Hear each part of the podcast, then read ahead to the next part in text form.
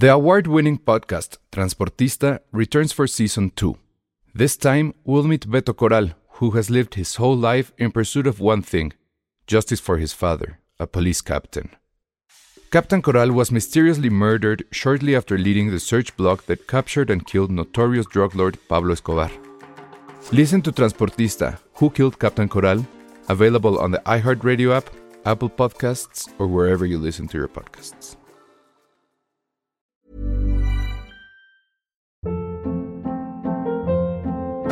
Hold up. What was that? Boring. No flavor. That was as bad as those leftovers you ate all week. Kiki Palmer here, and it's time to say hello to something fresh and guilt-free. Hello Fresh. Jazz up dinner with pecan-crusted chicken or garlic butter shrimp scampi. Now that's music to my mouth. Hello Fresh. Let's get this dinner party started. Discover all the delicious possibilities at hellofresh.com.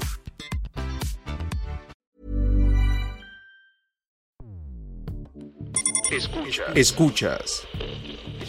Escuchas un podcast de Dixo.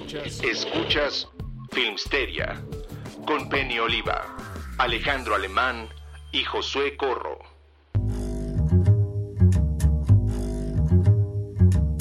Hola a todos, bienvenidos a Filmsteria, el único podcast de cine que Tom Cruise no le grita en el set.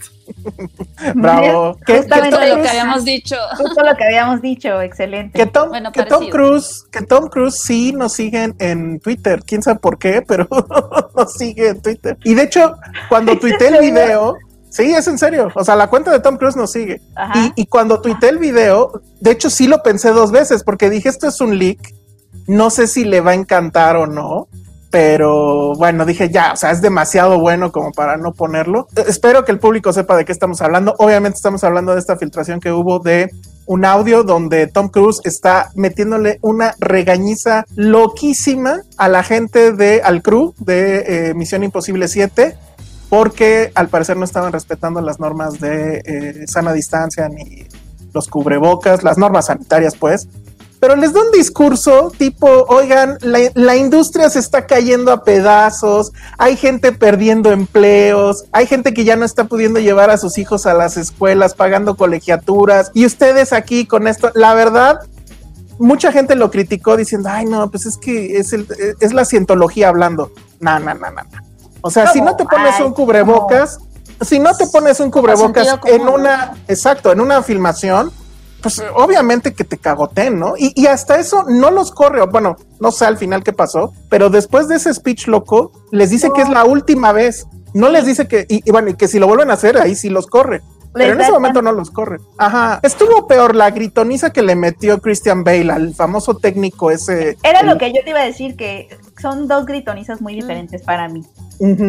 Como que Totalmente. una sí viene de este ego de, de, pues, Yo aquí persona mando. medio loca, ajá, como de que está gritando por cuestiones artísticas y creativas que yo no justifico eso en ninguna en ninguna situación, la verdad. Este, pero aquí el, o sea, la narrativa no era mi película, oye, estás bloqueando mi visión de la cámara, o sea, ¿sabes? Aquí la, la onda era, o sea, siento muchísima responsabilidad con esta producción porque dependen, traba de mí dependen personas, dependen, ¿sabes?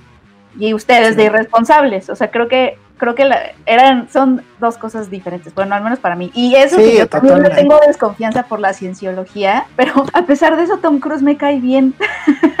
Siempre Sí. me cae muy bien. Sí, sí, sí, sí. No, y la verdad es que aquí pues imposible criticarlo, ¿no? O sea, y, bueno, y también imposible no aplaudir, creo. O sea, creo que, porque además siento que mucha gente que, que, que criticó el, el speech o el, el regaño es también la gente que cree que no pasa nada si te quitas el cubrebocas o ¿no? todo ese rollo. O sea, como que trataban ahí de justificarlo con eso, ¿no? De la citología. Pero no, me parece que estuvo fabuloso. No sé, en una de esas sí es stunt publicitario. Espero que no. Espero que no. Está bien Pero- que pues, le sí, grite, Sí pues. le ya. ayudó, sí le ayudó. En su RP siento y ahí. Pues en su RP sí. película. Pero yo creo que sí fue en serio. Sí, no, yo también. Después salieron los memes de que si Tom Cruise fuera estuviera en lugar de Gatel, así el semáforo epidemiológico Sí, en vi. verde. así. Pues es que, o sea, creo que sí. ¿Vieron el video este donde la gente está saliendo de un antro como clandestino? Uf, o sí, sea, es sí. rudísimo. Aquí. Sí lo viste, José, platícalo, así, platicando el meme. No, pues más bien fue como en Palmas, en una, si no conocen, este, Ciudad de México es como una zona pues, poco residencial, medio de lujo. Eh, en un sótano había como unas 70, 80 personas en un bar, no bar, en un antro clandestino. Entonces, pero sí se veían así entre escorts y güeyes así malandros, ya saben, como No, no, no, no tan así, pero de, de esa especie, pues sí, como con las escorts saliendo de ahí, entonces bastante chafa. Entonces, si me dice que estuviera ahí Tom Cruise, y le rompe la madre a todos, ¿eh? Sí, Pero sí, sin sí. ningún problema. No, y además se veía que eran, o sea, los únicos que traían cubrebocas de los que estaban saliendo eran los meseros y los guarros. Y ahí sí dices, híjole, sí está súper irresponsable. O sea, para el guarro, pues ni modo, es su trabajo, ¿no? Para los, los guaruras, pues. Pero imagínate que sales de la fiesta, llevas al patrón y luego te vas a tu casa. Híjole, o sea, está fuertísimo eso. Sí, Pero en fin, sí, sí somos fans de Tom Cruise, la verdad. Entonces, bueno. Sí. A mí Vamos a apurarnos porque si no, vamos a apurarnos porque si no, no nos va a dar tiempo de todo. Y lo primero que tenemos que hacer es hablar del estreno. Pues sí, ya se estrena esta semana. Mañana, jueves, tiempo podcast. Wonder Woman 1984. Yo ya la vi y ya también la vio Penny. Entonces vas, Penny. ¿Qué te pareció? Nadie más la vio, ¿verdad? ¿Tú la viste, José? o No. No. No se me antoja tanto, chavos. No, Sí, yo, yo a- sé. La, ver- la verdad sí, o sea, yo la vi porque tenía entrevistas, pero yo sé, pero no se me antojaba tanto tampoco. Y eso que me gustó mucho la primera, pero es que sentía que iba a pasar lo que siento que sí pasó, pero ah, hubo momentos que sí me gustaron, la verdad, o sea, como, ay, a ver, déjenme organizo mis ideas. Sí, es que, miren, yo, pregu- yo les pregunto, yo les pregunto mientras. ¿Por, Sí, qué, A ver. ¿por qué se llama 1984? Creo que el 84 es un gran año, ¿eh? En muchos aspectos. ¿qué, Pero qué no, pasó en el, en el Pues 84, es, ¿no? es lo del gran hermano y George Orwell y así, pero realmente no lo toca mucho. eh, No. o sea, no se mete mucho a eso eh, y más bien son los 80, o sea, creo que el único momento o podrías argumentar que medio lo toca es porque el personaje de Pedro Pascal, que es como este villano Trump, ¿no? Una, una versión como de Trump, eh, usa un poco a los medios para, para así transmitir su ideología y su propaganda, que es un poco en los 80, el sueño americano, puedes tener todo lo que tú quieras, este, todos tienen derecho a tener todo lo que, o sea, tú tienes derecho a tener todo lo que tú quieras, ¿no? Y un poco la película se pregunta, bueno, se pregunta dentro de toda la acción superheroica, este, ¿qué pasaría si todo el mundo realmente tuviera todo lo que quiere, ¿no? Y que sería un caos y el fin de la civilización, etcétera. Pero justo creo que mi problema, eh, el- la, la la parte que me sacaba de la película todo el tiempo y que se me hacía un poco genérica era este personaje que no, no entendí, es muy confuso el poder o lo que hace Pedro Pascal y Ujú. sobre todo se me hizo muy mágico, o sea, demasiado mágico, como que la primera era más mitológica, digo, obvia- obviamente ya viene de un lugar fantástico, Themyscira, y no que, no que el cine de superhéroes tenga que ser realismo puro, obviamente no, pero venía la Segunda Guerra Mundial y tenía como momentos muy humanos y muy aterrizados y muy enraizados, no sé, esa parte, esa parte de, de la trinchera, o sea, creo que a todos nos pegó mucho. A mí- a no, mí sí. no, no encontré un momento así en esta, más bien lo que pasaba con la primera era que tenía como estos momentos que yo sí los sentía como aterrizados, como de quiero hacer un cine de superhéroes clásico, que siempre ha sido como la onda de Patty Jenkins, regresar como a, a Richard Donner, o sea, regresar como a, como a esta, a este eh, género superheroico de, de los inicios, ¿no? De Superman y todo eso, que es como un arco muy clásico, in- eh, inocente, de hecho. Eh, y ya hasta el final, si, si, si se acuerdan de la, la, la primera película, ya entraba como en esta onda genérica de los malos y la lucha y los rayos que salen hacia el cielo y esas cosas que la verdad eran más cansadas. Aquí siento que esos momentos invaden un poco más la película, estas ma la magia, los rayos, este, a mí, a mí no me gusta mucho eso porque lo siento muy genérico, pero el inicio me gustó mucho, por ejemplo, este, creo que está, lo hablamos, Los ¿no? Los primeros 20 minutos a mí me parecen que son fabulosos. porque eh, regresamos a Temisquira. Eh, ¿Y ajá, si se que ya, justifica, sí se justifica bien el regreso de Chris Pine? no me digan es por que qué o qué, porque es, es, es- Mm, sí, para mí, es a ver, spoiler, pero A ver, yo lo, yo lo voy a decir, yo lo voy a decir, yo lo voy a decir. Cuando estás viendo la película y pasa, sí dices qué pendejada. O sea, sí dices, esto es porque supongo que no pensaron en hacer una secuela y por eso lo mataron al principio. No sé, pero también tenían que justificar. de lo que creían, Que ¿no? se la pasan diciendo que sí, ¿no? O sea, Ajá. que ya, lo- ya tenían esta idea desde la primera película, pero ver la Nah. segunda película te hace sí pensar que no es cierto, porque sí Que no es cierto, no es cierto. Pero raro. para mí, Sí. pero para mí, la existe, o sea, como que dice, como que yo creo, supongo que Patty Jenkins dijo, bueno, a ver, tenemos que tener a este güey, ni modo, pero sí encuentra un buen pretexto ya al final para justificar su existencia al menos. O sea, el cómo, digamos, vuelve a salir en la película es así de no mames. Es un momento muy, Pero- muy. Ajá, pero la, pero el cómo utiliza al personaje al final, que es casi una botarga ahora sí, ¿eh? O sea, eh, medio, medio un poco al re- pasa al revés que en la primera. En la primera él era el, el que le mindsplaneaba según todo Sí. a Wonder Woman y aquí es al revés. Ella le va a explicar cómo son los 80 y demás. Pero sí, claro, siento que porque final, viene el pasado, entonces tiene Ajá. un momento de, de pez Ah. fuera del agua. Tiene- sus momentitos son de pez fuera del agua. sí, Mm. que es muy pequeño, no repiten el chiste. O sea, lo repiten, pero así dos microsegundos. Claro. que también eso sí es cierto, creo que le falta mucho humor. Tenía muchos más chistes la otra y esta, no que sea clavada, creo, bueno, al rumbo al final tal vez, pero sí le hacen falta más chistes, muchos más chistes. Pero eh, bueno, eso, Oigan. eso respecto al personaje. Ajá. Dime, dime. Ah, es que tengo otra pregunta, pero si quieres continuar. No, Ale, sí, dinos. Eh, este, pregúntanos, pero a ver, nada más quiero decir, lo del principio, eso sí, eh, a mí me encantó. eh, eh, empieza con Temisira, ya se vio, ya sacaron los primeros tres minutos de la película, pero fácil, la primer 20 minutos, media hora son increíbles. Eh, esta niña, ¿cómo se llama? La, la que le hace de Wonder Woman niña.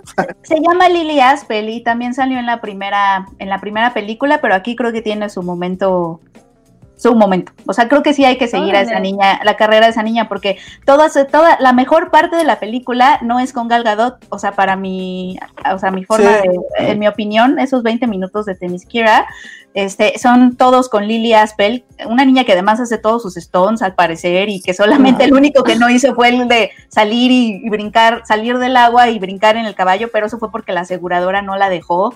O sea, como que sí, o sea, es una niña como maravilla totalmente y son los Juegos Olímpicos de las Amazonas.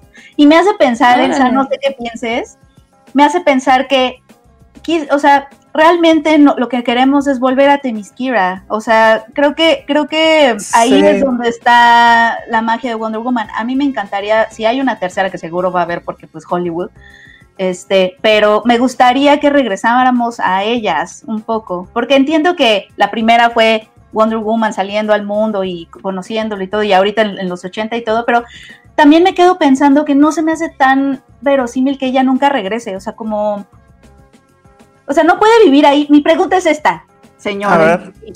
¿No puede vivir en Temisquira y, y nada más estar como dándole un ojo al mundo? ¿Por qué tiene que vivir sola, eh, trabajar en un museo de, de- de natural? Este, ¿por, por qué no puede vivir en Temisquira y nada más? Híjole, no tengo esa respuesta, ¿eh?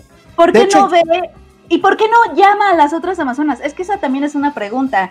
O sea, tiene todos estos retos. Imagínate que ella no tuviera que salvar al mundo sola, ¿no? O sea, también eso me hace preguntarme, si hay todas estas guerreras ahí, en esa isla, Fíjate que no ¿por qué sé, ella yo me había- sola en Sí, el claro. mundo? Yo me, me- yo me había quedado con la idea de que ella había sido expulsada de, de Temisquira y, y como, No. que en re- como que castigo la habían No mandado regresar. justo al mundo imperfectísimo Ah. de los humanos, donde No. además, En los donde cómics, ade- ajá, en los cómics, No, claro. también lo dicen, lo, o sea, según yo lo dejan implícito en la primera. O sea, como que se lo dicen así, te vas, pero ya no puedes regresar, una cosa así. Según Ajá. yo, nada más se lleva la armadura, no le dice a nadie, pero no, yo no, yo no entendí que no pudiera Yo, regresar. yo entendí eso también en la película. Sí. Ahora, pero tampoco tiene sentido porque en la de Snyder, en, en, en Justice League, las Amazonas tienen todo un momento ahí que de hecho otra vez Sí. vuelve a ser el mejor. Sí, Entonces, es va, que no entiendo. ahí está la clave, o sea, si, si los, los mejores momentos que hemos visto en las dos películas tienen que ver con ellas y con su secuencia de acción y con conocerlas más, como por qué queremos todo el tiempo salirnos de Temiskira. Y creo que esta película, al menos para mí, sí me comprueba que lo que quiero es verlas a ellas y un poco explorar su mundo y su sociedad y cómo ellas se mueven y etcétera. Y no tanto no sé, no sé qué tanto se pueda sostener ya Mujer Maravilla enfrentándose y siendo la mamá, porque un poco tiene actitud de mamá, regañona como de no, no, no, ya sabes, así que te quita, te quita la pistola y se te queda viendo como mamá de no, no, no, sí. no sé qué tanto se pueda sostener ya.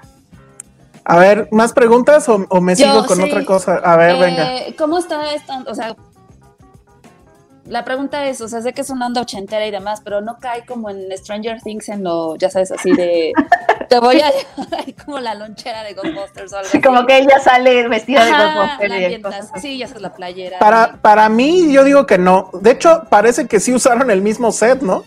El, el El de Stranger mall. Things, el del mall. Es ¿Ah, igualito. sí? Es Es igualito. Igual. Pero no, yo también pensé que iba a ser eso, ¿no? De que iba a sonar este, pura música ochentera de fondo y cosas así. Pero yo no recuerdo haber escuchado absolutamente nada. Se burlan de la moda y sí las calles se ven totalmente ochenteras. Las calles se ven en realidad y hay un gran homenaje, hay muchos homenajes a Richard Donner. O sea, Patty Jenkins sigue obsesionada con Superman, la primera, la del 77. Y a mí me parece que eso está increíble, ¿eh? O sea, Está bien. yo creo que eso está muy padre. Eh, pre- preguntan por Pedro Pascal. Pedro Pascal creo que lo hace, o sea, tiene que sobreactuar porque el papel creo que se lo pide. No sé qué opinas tú, Penny, pero creo que lo hace muy, muy bien. ¿eh? O sea, No sí sé. le compras este Trump. Y eso que era un, un personaje muy mágico, muy extraño, que a mí me sacaba de onda su arco, ¿no? Es, es- hay muchísima magia, demasiada, creo, a veces, en, en- en su personaje. Pero ahí lo que me intrigó es por qué, o sea, ahí no hay bigote y en, y en The Mandalorian sí, con el casco. Alguien explíqueme esa decisión, porque, o sea, en los ochentas era cuando, o sea, podía ahí lucir el bigote, pero no, decide Sí. lucirlo cuando tiene el casco de The Mandalorian. Y, y ya vi que sí hay una nota que sacó Entertainment Weekly así de, ¿por qué El hay un bigote. Ajá, o sea, sí, sí es, una, Yo- es un issue. Bueno, a, a mí me parece que es obviamente porque sí quería Patty Jenkins que se pareciera a Donald ¿A Trump? Trump. Porque está casi naranja también. eh, que bueno, o sea, sí es una película muy irregular. Las escenas de acción creo que están padres, pero están filmadas muy exagerado. O sea, más allá del CGI, de repente sí es así como voy a alzar a Gal Gadot con un cable y, y- no vuela, digamos, naturalmente. Alguien me decía, pues es que lo están copiando como cine de los 80. Ah, no sé. Eso me sacaba mucho de onda, la verdad. Pero las escenas de acción, sí, ahí también, hay- se- según yo, hay un homenaje a Indiana Jones, a la escena del camión, ¿no? Este, todas esas cosas sé que están mal. La- el- el- no hay pelea final, que eso creo que está bien. O sea, como tal, no hay pelea final. Pero bueno, hay muchas cosas sacando onda. Pero yo sí me quedo con lo que creo que es bueno, o por lo menos que a mí me llamó mucho la atención, que es uno, el villano, pues es el populismo.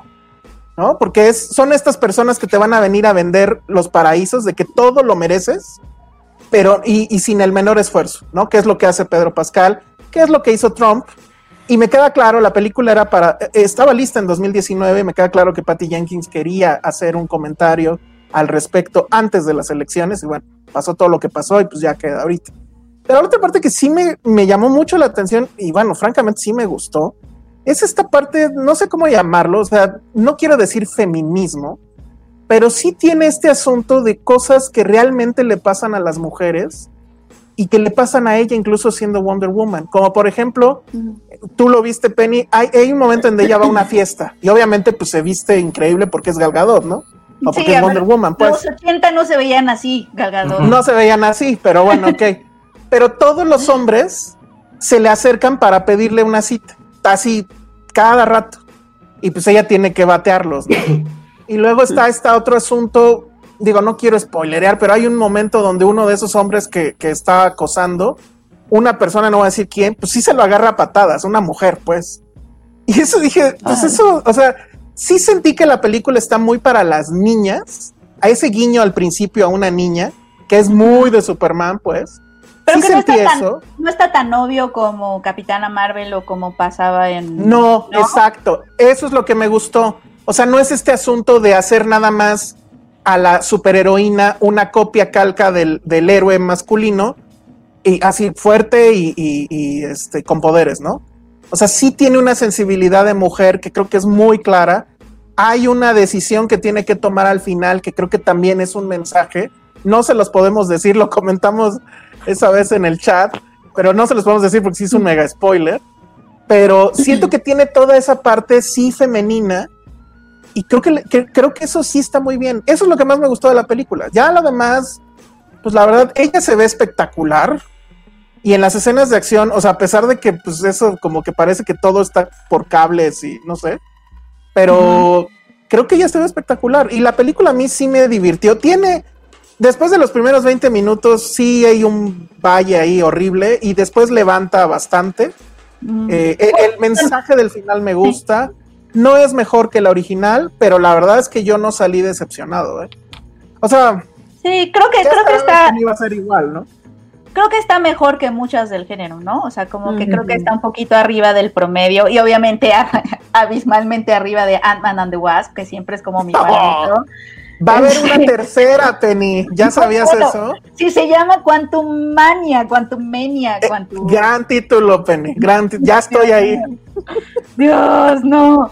Bueno, o sea, es, siempre es mi parámetro, entonces yo sí la pongo arriba. O sea, si, si Ant-Man and the Wasp es como esta vara de limbo que tienes que pasar, sí, o sea, sí, estás- sí la pasa, pues, o sea, sí, sí la libra. es. Y, y mm, sí, o sea, creo que, creo que, creo que ahí va. Pero regresemos a Temiskira. Patty Jenkins, si haces una tercera, enséñanos a las Amazonas. O sea, ya, queremos eso. Bueno, yo quiero eso, la verdad. Yo, yo la verdad, yo la verdad es que creo que ya no va a regresar porque eh, eh, se anunció que va a ser eh, Rock Squadron, creo que se llama, Sí. que eso está increíble, que ya se rumora que también se va a llevar a, a Gal Gadot. Y ella también, pues eso ya también se había dicho, que va a ser este a Cleopatra con Gal Gadot. O sea, están enamoradas las dos. No, ellas sí son muy mejores amigas, eso sí, eso sí sabía, como que se inspiran una a la otra, eso está padre. Dice Carlos, la crítica en la página de Filmsteria le quitó las ganas de verla. Pues es que bueno, Sandra ya también la vio y la verdad es que, o sea, bueno, me hubiera gustado que estuviera aquí, pero creo que quiero guardar el debate para después de que ustedes la vean, porque creo que sí se necesita hacer spoilers para debatirlo bien. Y ella efectivamente no salió nada convencida, así Podría nada. haber, podría haber estado más corta también, creo que está muy Ah, larga. sí, sí, o sí, sea, sí, y no tiene con qué llenar esa, eh, esa longitud, pues, o sea, esa duración. A veces siento que sí estaba muy lenta en sus escenas y no estaba pasando realmente nada y no estaba avanzando mucho como para que esa escena durara siglos, ¿no? O sea. Hay por ahí un vuelo que hacen como de fuegos artificiales que sí, o sea, por ejemplo, ese tipo de cosas que dices, "Oh, ya entendimos, es como, sí, wow, qué padre, Bueno, pero dura pero años. eso, eso era, eso era para que saliera a relucir cierto gadget de ella. Sí, o sea, sí, pero No voy a decir más. claro. es una estupidez. Es una también tengo muchas dudas sobre ese gadget y por eso quiero esperar ese debate, porque quiero que me, seguramente nuestro eh, público conocedor de los cómics me va a saber explicar algunas dudas que tengo sobre ese gadget en específico y cómo funciona. pero, pero dura mucho, o sea, creo que sí hay momentos que Sí, duran sí dura mucho. Sí dura mucho. Y Chris Pine, pues sí, está ahí con su mismo pants. Sí, Chris Pine no hace nada. No, bueno, y no nos, bueno, ¿quién- otra pregunta, Josué, o ya lo dejamos ahí, tú dinos. Eh, no, más bien la gente está preguntando si sí. O sea, que la conclusión es: ¿vale la pena arriesgarse irse al cine por esta película? ¿Sí o no? Esa es la pregunta Híjole. en general. Es- Yo- yo lo voy a poner no de- podemos resolver. No podemos de- resolver. Yo solo voy a decir esto. O sea, la verdad, la verdad, la verdad, yo creo que Warner debió sacar esta en vez de Tenet. O sea, mejor que Tenet sí está. Creo que cualquier cosa está mejor que Tenet, pero Bueno, yo vi, yo vi Tenet, Bueno, este film y sí me gustó. si quieren luego la platicamos, pero ajá, yo pensé que me iba a gustar menos, pero hay, hay cosas que sí me gustaron de Tenet. Pero sí, órale. ¿Y no, le, o sea, le entendiste? ¿Le entendiste? Este, más o menos, después me pu- después hay un post súper bueno que te explica toda la trama, este, y lo leí, pero me gustó el tema, es que creo que más bien me gustó el tema, lo de la entropía, entropía invertida, porque leí, digo así rápido, esta no es la película que estamos discutiendo, pero este, me, me dio como mucha curiosidad el tema de la entropía, como de- y qué decía la ciencia sobre eso, y había una científica que explicaba que la entropía, o sea, en teoría sí se puede invertir, pero no tiene nada que ver con el tiempo, sino simplemente que la entropía es como eh, el progreso de, de- todo cuerpo o objeto hacia el caos, ¿no? O sea, nosotros cuando crecemos no, este, y nos volvemos viejitos, o sea, como que tendemos a que nuestro cuerpo, o nuestras células se desorganicen. Entonces, básicamente esa es la entropía. Y que entonces la entropía invertida Y por ejemplo, el refrigerador lo que hace es detener la entropía, ¿no? Pa- para que no se echen a perder. Pero no quiere decir que en el refrigerador se pare el tiempo, ¿sabes? Sino que simplemente detiene ese proceso en los objetos. Entonces me quedé pensando que realmente entonces la, peli la verdadera película de entropía invertida sería Benjamin Button. Sí, claro. Ajá. Pero bueno, ah, está muy elevado. Yo el otro día Ah. vi una crítica que decía, Tenet es como una fiesta donde todos se ponen a hablar de hacer matemáticas. Y así, güey, no. Ay, no. Tenemos las redes sociales, exacto. Hablando de, de- de ciencia. Sí, no, muy mal. Oye, nos Este, preguntan de, de Kristen Wiig. No sé si a lo mejor esa sea una buena, Ah, una sí, pregunta. vas, vas, vas. Ella sí me gustó. Sí. Es que, ¿sabes cuál es el problema? O, o ya no sé si. Ah, no, creo que Penny es la que se congeló. Pero este, o sea, mi problema con Wig es que ella lo hace bien. Y creo que también su arco tiene mucho que ver con estos temas femeninos y demás. Eso me gusta. Pero si tú sacas a su personaje de la película, no pasa nada. Mm. O sea, y eso te dice mucho de- de- del guion y de todas estas cosas que podrían no estar y hacer la película más chica. Pero, pero creo que ella lo hace bien. O sea, como en su trabajo actoral, pues Sí. ella siempre ha sido como un cast más de comedia. Su timing cómico es muy bueno, ¿no? O sea, como que la conocemos. se ve, se ve sexy, ¿no? Tiene ese tema de. Pero se convierte. para- pero poco Ajá. a poco, ¿no? A mí sí me gusta Sí. que se convierta poco a poco. De pronto ya la ves con unos leggings y de pronto ya con sus tacones, de pronto ya es esta gata feroz. Pero me gustó eso. O sea, creo que ella lo hace muy bien.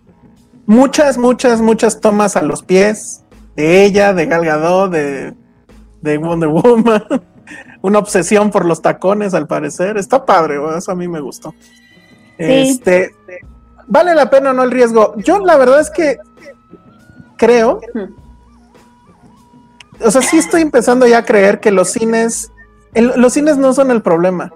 El problema en dado caso es cómo llegas al cine. Porque sí he visto que hay muchas funciones donde no hay así dos personas o tres personas. O sea, No, se vuelve y- el mejor momento para ir al cine porque no hay nadie. No, Pero esta si para llegar allá, cines- nada más déjame terminar, si para llegar allá tienes que meterte al metro o así, pues entonces ahí sí no, no se arriesguen, ¿no? A ver, ¿qué ibas a decir, Ale? Perdón. No sé. No, o sea, que, que el problema también es que los cines están en centros comerciales y ahorita no sé si han ido a alguno, están hasta el gorro. Sí. Está cañón. Entonces, pues ahí es cuando vale garro Sí, todo lo demás. porque apartamos de la realidad que estamos en semáforo rojo. Por más que le digan naranja, vermellón, este, magenta, no es rojo, punto. Estamos en vermellón. Sí, pues No es rojo, es vermellón, amigos. Exacto. Todavía tiene naranja. Y, y, y, y, pues está muriendo pues prácticamente mil personas diario. Entonces, ¡uh! Pero Sí. pues sí, es, es, ya es complicado decir, ay sí, vayan y cuídense. Sí. Creo que no nos Creo toca, que- creo que no nos toca decir Exacto. que si puedes, o sea, si, si ir o no al cine, creo que eso es una decisión muy personal. Yo diría, no sé, yo los invitaría a, a- a tener mucho cuidado, a tener mucho cuidado y sí tiene mucho que ver con cómo también nuestra infraestructura cin- cinematográfica está. O sea, lo que decía Ale creo que me parece muy interesante. Este, que nuestros cines estén en plazas y por eso es que muchos municipios no tienen cines porque pues no, no hay plazas, ¿no? Entonces, también cómo hemos construido nuestra experiencia y la infraestructura cinematográfica y de exhibición y todo, este, pues también nos da un poco en la torre a todos. Sí, entonces pues creo que así va a tener que quedarse. Eh, va a salir en HBO Max hasta el 25. Aquí no hay HBO Max, pero ustedes saben qué implica eso. Y este, y pues ya, yo creo que hasta después de esa fecha podremos hablar sin spoilers. Pues sí, es la realidad, digo. Si la mandan a un sí, streaming que no está aquí, pues ¿qué, van a, ¿qué va a hacer la gente? Lo que ha pasado todo el año. Pues sí, pero bueno. Sí, Eh, sí, Está no, muy más bien les diría que no, que no vayan. Perdónenme. Bueno, es que aquí dice Luis Tello, está muy apocalíptico que los críticos de cine digan si vale la pena morir o no por una película. No, es que Este, sí pues, está bien grueso lo de las camas, lo de la saturación. Todo. No, está muy, no, mejor no. mejor no, amigos. Este, me duele un buen decir esto porque pues obviamente es la industria en la que trabajamos, pero está, está muy complicado. Sí, es que ya ahorita sí está complicado, la verdad, decir una u otra cosa. Pero bueno, pues entonces dejemos de aquí Wonder Woman. Este. mm, antes de entrar al, al top, Josué, me gustaría nada más recordarles que estamos. Bueno, si, si Santa Claus no llega a sus casas, Filmsteria puede llegar a sus casas. Les vamos a regalar, tenemos para regalar una televisión de 40 pulgadas que se vería increíble en el estudio de mi casa, pero bueno. Y este. Y bueno, ya empezamos un rally de preguntas. Lo que tienen que hacer, pues, es literal ir a nuestras redes sociales, a todas las que tenemos: Twitter, Facebook, TikTok. Eh, aquí mismo, ahorita vamos a dar una pregunta. Y la última pregunta va a ser en el podcast de audio, en eh, donde sea que escuchen el podcast de audio. Ahí va a ser la última pregunta. Las respuestas las tienen que mandar a contacto arroba Filmsteria. El subject eh, puede ser Quiero mi tele, I want my TV. Y bueno, esto lo estamos haciendo junto con Tubi, que es una plataforma gratuita para ver películas. Yo ya entré, ahorita se las voy a mostrar aquí en la, en la pantalla para los que nos ven en YouTube. Y pues la verdad es que sí está muy ecléctica la selección. Ahí creo que ya la están viendo en pantalla. De aquí, por ejemplo, de las que se, se están viendo, esta de Un día para sobrevivir de Liam Neeson es muy buena, nada más que no me acuerdo cómo se llamaba en inglés. ¿Alguien se acuerda? The Grey. No. Ah, The Great, perfecto. Y luego esto, bueno, aquí estamos viendo otras. Esta de Sicario, que es latinoamericana, según yo, también es buena. También está La Casa que Arde de Noche, que es un, un como de, ¿cómo se llama? Como de home video mexicano. E- Esta del último cazador con William Defoe también es buena. Mátalo suavemente, es increíble con Brad Pitt. La que sí. Pero joya, Titanic 2. Perfecto. El regreso. El regreso. Hay que hablar de qué es el regreso. Yo sí la voy a ver, yo sí la voy a ver, no puedo aguantar las ganas, porque ¿cómo puede ser Titanic 2? El regreso de Titanic. El regreso viene por la venganza. Oye, yo, yo sí la quiero ver también. Yo sí la quiero ver, todos lo queremos ver. Este, bueno, pues hay. Porque Ah, me encanta hay- ver esas películas. o sea, para que vean que hay de todo aquí en, en Tubi, entonces entran en tubitv.com. Está la parte esta del registro, pero pueden darle play y la película este, empieza, ¿eh? O sea, ni siquiera se tienen que registrar forzosamente. Miren, por ejemplo, aquí está, ¿cómo se llama esta? Es The Reader, ¿no? Una pasión Ajá. secreta. Ah, Esa también es buena. Órale. Scream, Ujú. Ajá. Scream, Scream. El sacristán. Tabú, ajá. El Esa sacristán. no sé cuál es. ¿Tú sí sabes cuál es? No. Yo no sé cuál es. El Saquistrán sí se ve. Híjole, esa sí no tengo nada de ganas. Porque a ver, aparte no entiendo, no, no entiendo aquí. Parece que él está llegando y, y- y lo está engañando con alguien aquí en la cama, no sé. A ver, es la- como de terror, ¿no? Sí, ahí ya le di doble. Bueno, pérdida de la inocencia. ¿Esta cuál era? ¿Era este Little Children? Sí, ¿no? Ah, No me acordaba que se llamaba así. No me Ah, no, porque es. Clive Owen. No, la estoy confundiendo con otra. No. Pero bueno, Clive Owen, pues está bueno. A ver, la otra pantalla. Ah, bueno, mentiras mortal, mentiras mortales. Marcado por la muerte. ¿Cuál es esa? Eh, esta es una como del 2015, Ah, no sé. alguna cosa así. Hay, Este, hay no, no, navideñas no, para que Josué las vea. Ah, Entonces, bueno, Mortal. literal, literal hay de todo. Entonces, este, bueno, pues ese es Tubi. Y ellos, ah, Piraña 3D, se las recomiendo muchísimo. Güey, hay una de unos Un perritos en Navidad. oro.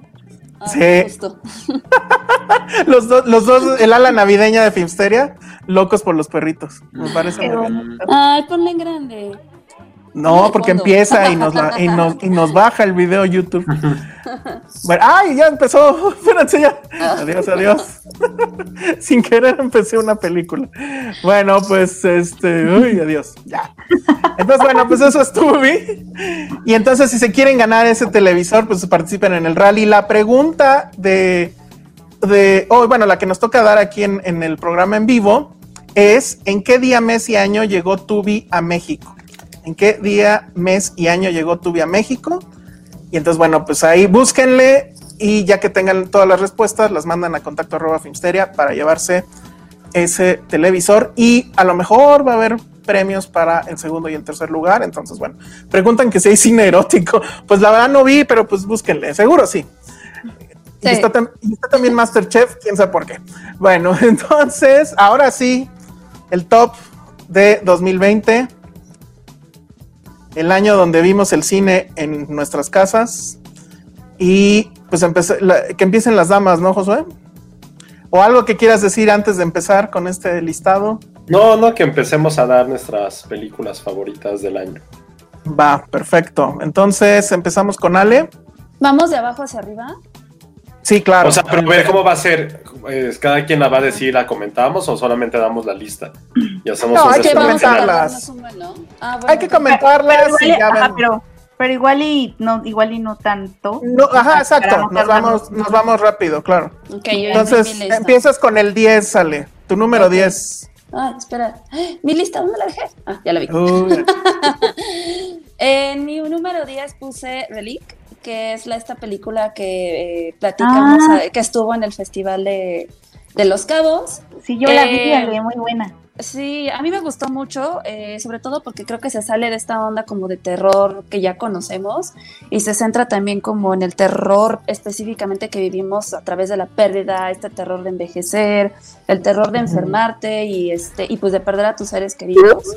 Creo que es una es una película que sí deberíamos de ver.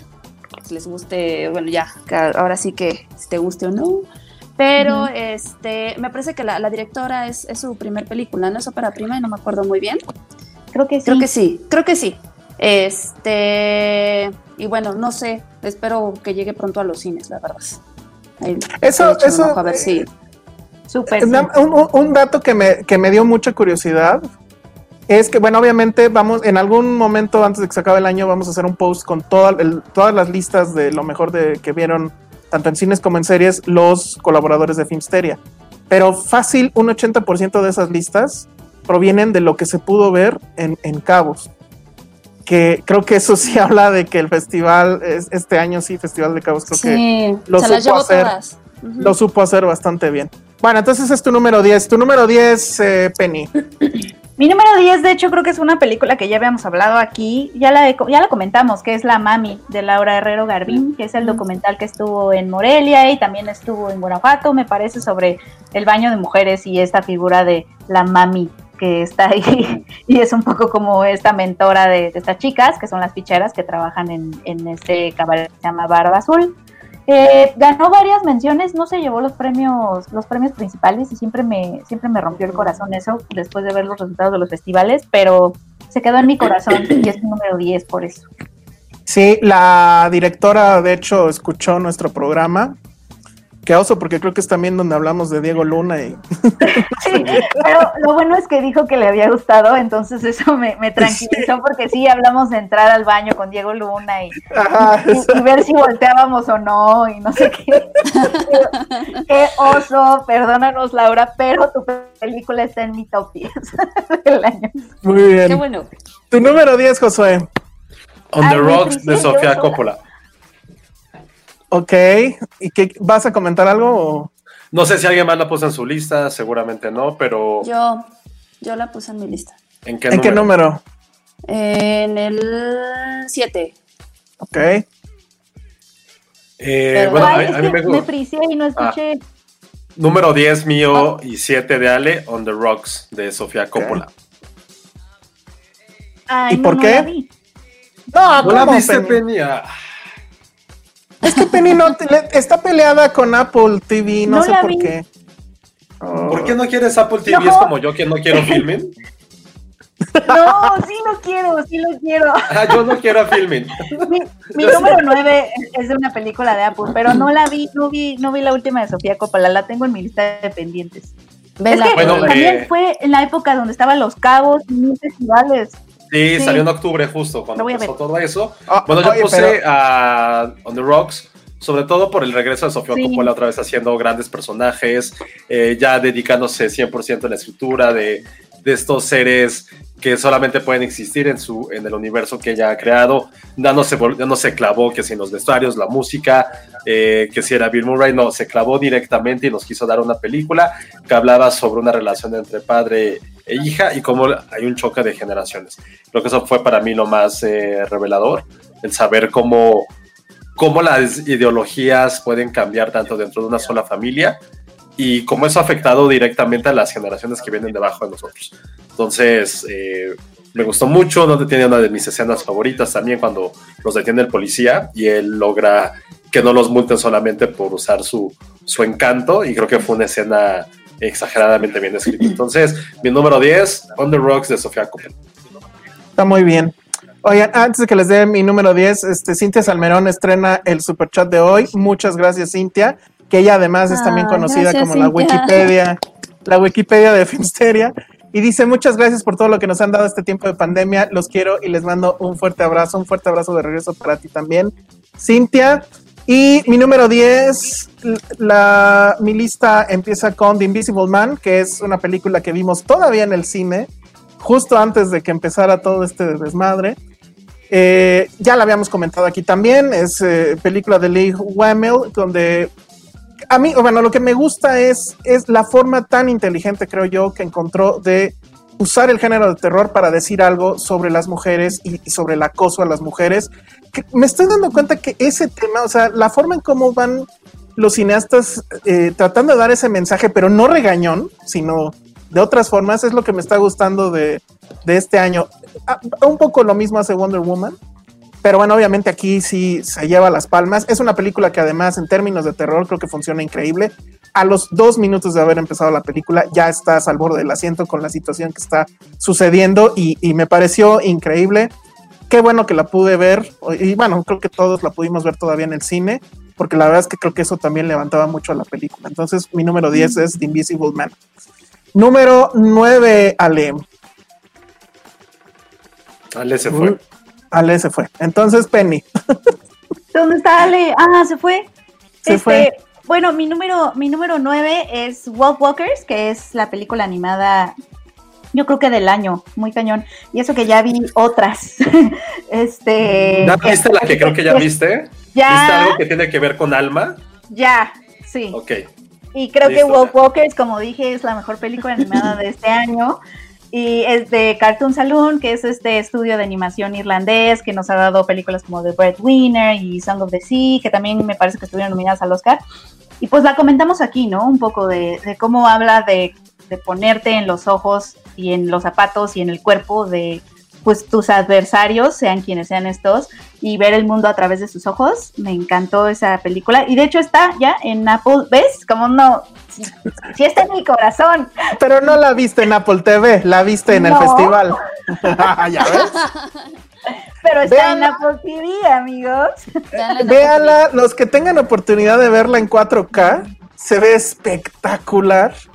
La animación, lo que a mí me encantó es que usualmente cuando ves una película animada, siempre los personajes resaltan del fondo. Y entiendes, ¿no? Que el fondo lo dibujan antes, ¿no? Aquí todo, cada fotograma, parece que se lo echan a mano así todo completo. Es increíble, increíble, increíble. Es una belleza y además de que es una belleza en, en su forma, es una belleza en su discurso. O sea, eh, eh, todo este argumento que hace para la empatía y, y sobre todo de dónde viene también la maldad, que muchas veces no viene de un ser malo, ya sabes que es todo malo, o Satán, este, sino que viene de personas que están cumpliendo órdenes, que prácticamente es como la banalidad del mal, o sea, como que abarca muchísimos temas, ambientalismo, ambientalismo, la amistad, este, de dónde viene exactamente la, la- la maldad, que no es de, que no es de donde nos imaginamos muchas veces. Y son temas este, muy profundos, realmente son muy profundos, pero con una facilidad fluye como el río, o sea, con, con esos temas tan enormes, este, filosóficos, ambientalistas, la empatía, etcétera, pero además fluye con una facilidad, o sea, su- con una gracia, además. no sé, sí es muy, muy bella, véanla. Está Está también, está también en las listas de Josué y de Ale, si mal no recuerdo. Yo la puse en el 9 Sí. también. Ah, muy bien. Ah, mira, perfecto. ¿Y tú, Ale, en qué número la pusiste? La puse en el 4. Chócala. ¿Y tú no la pusiste, Elsa? No, no alcanzó a entrar. Lo siento mucho. Voy a destrozar. Si pusiste algo Ay, que creo que pusiste, no, no, no, estás mal. Ah, pero yo también quiero.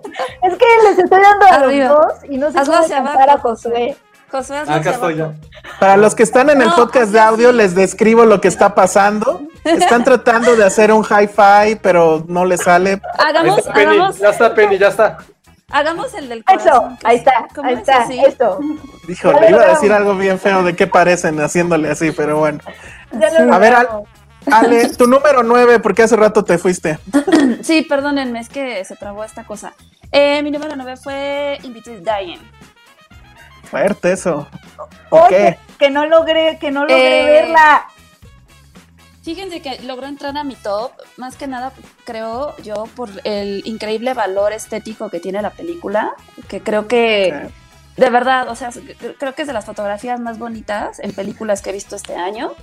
Eh, la historia, este, creo que es una película de Azerbaiyán, si mal no recuerdo, es producida por Carlos Reigadas y por supuesto pues tiene esta onda como de repente muy contemplativa y demás.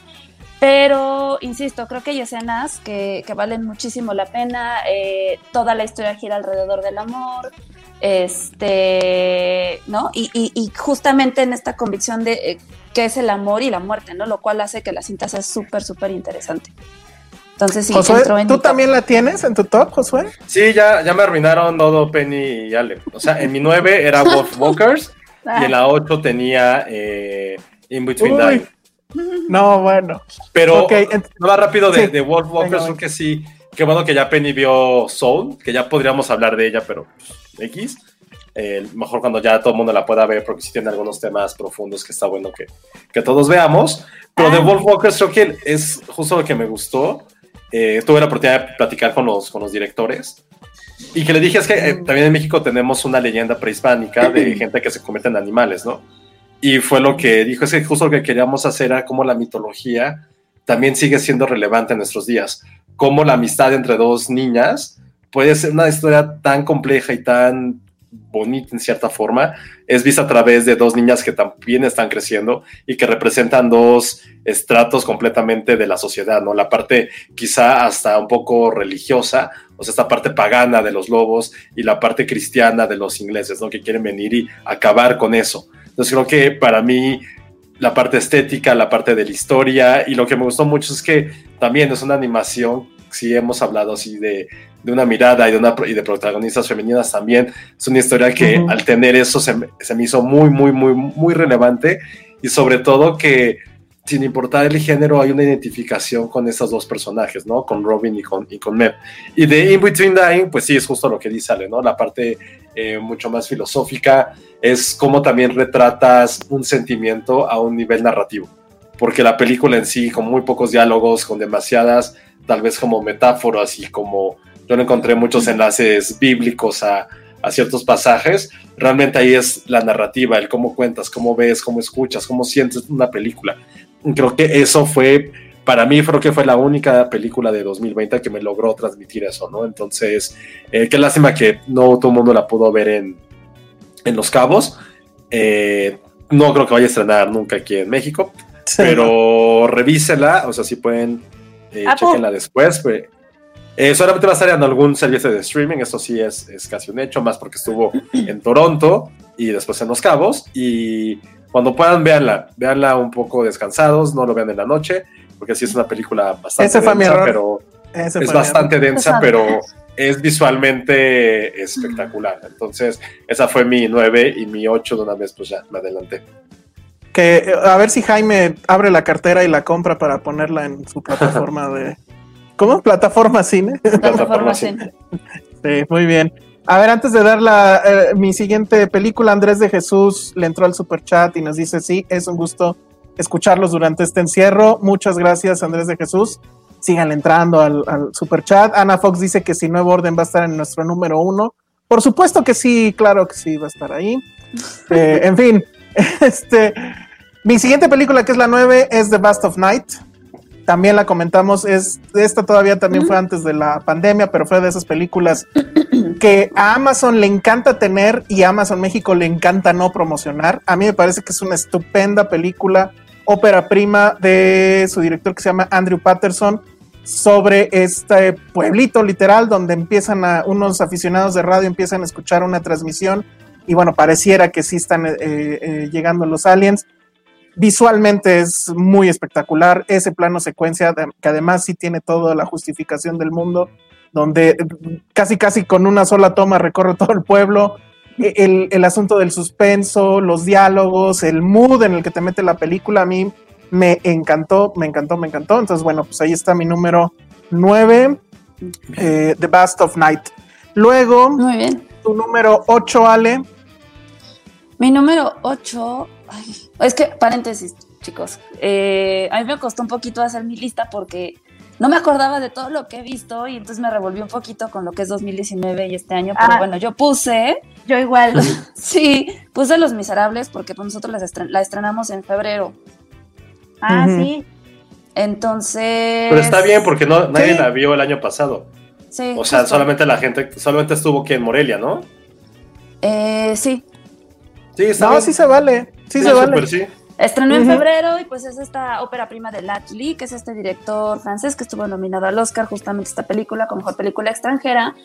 Eh, se sale completamente de, de la, la historia que conocemos sobre Los Miserables, pero sí, sí, eh, como que cacha sobre todo como este mensaje que tiene Víctor Hugo en su libro sobre eh, la desesperación social que vive la gente, la, la división de clases, en donde esta división justo hace que estalle la violencia y que hace que, que se sientan, y sobre todo en esta, en esta película que está adaptada en la época real y que pues, obviamente está basada en cosas reales que el mismo director vivió en su infancia, la hace como mucho más potente y, y auténtica, ¿no? Este, Elsa también que la vio, compartirá conmigo la opinión. Creo que es una película que vale muchísimo la pena ver. Hay gente que se fue con esta onda de, ay, es Los Miserables otra vez y seguro No. es musical y nada que ver, de verdad, nada no, que ver. no. La película es súper cruda. Este, y sí, o sea, creo que sí toca fi- fibras ahí muy sensibles sobre justo lo que les digo, esta separación entre clases sociales, este, la corrupción, ¿no? La, la- la autoridad y el abuso de poder. Que digamos que el, el epílogo de esa película está en, los cortos estos que se hicieron desde la pandemia en Netflix, Justo. que es el mismo director, regresando al mismo escenario, que eso está, está bastante padre. Entonces eso fue tu número 8, ¿verdad? El Sí. número 8 de Josué ya salió. Y... Ah, no, perdón, tu número 8, Penny. Penny. Mi número 8 es una película que es de 2018, pero ya que estuvo muy sui generis este año en cuanto a temporalidades y exhibiciones y todo, tomé en cuenta algunas que como que reestrenaron en ciclos de este año.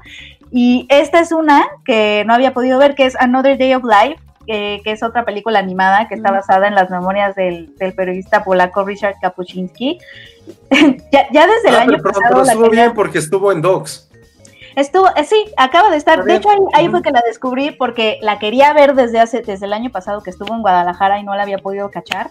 Este, y creo que estuvo como una semana en la Cineteca nada más en dos- a finales de 2019 y hasta ahorita en Docs la pude ver.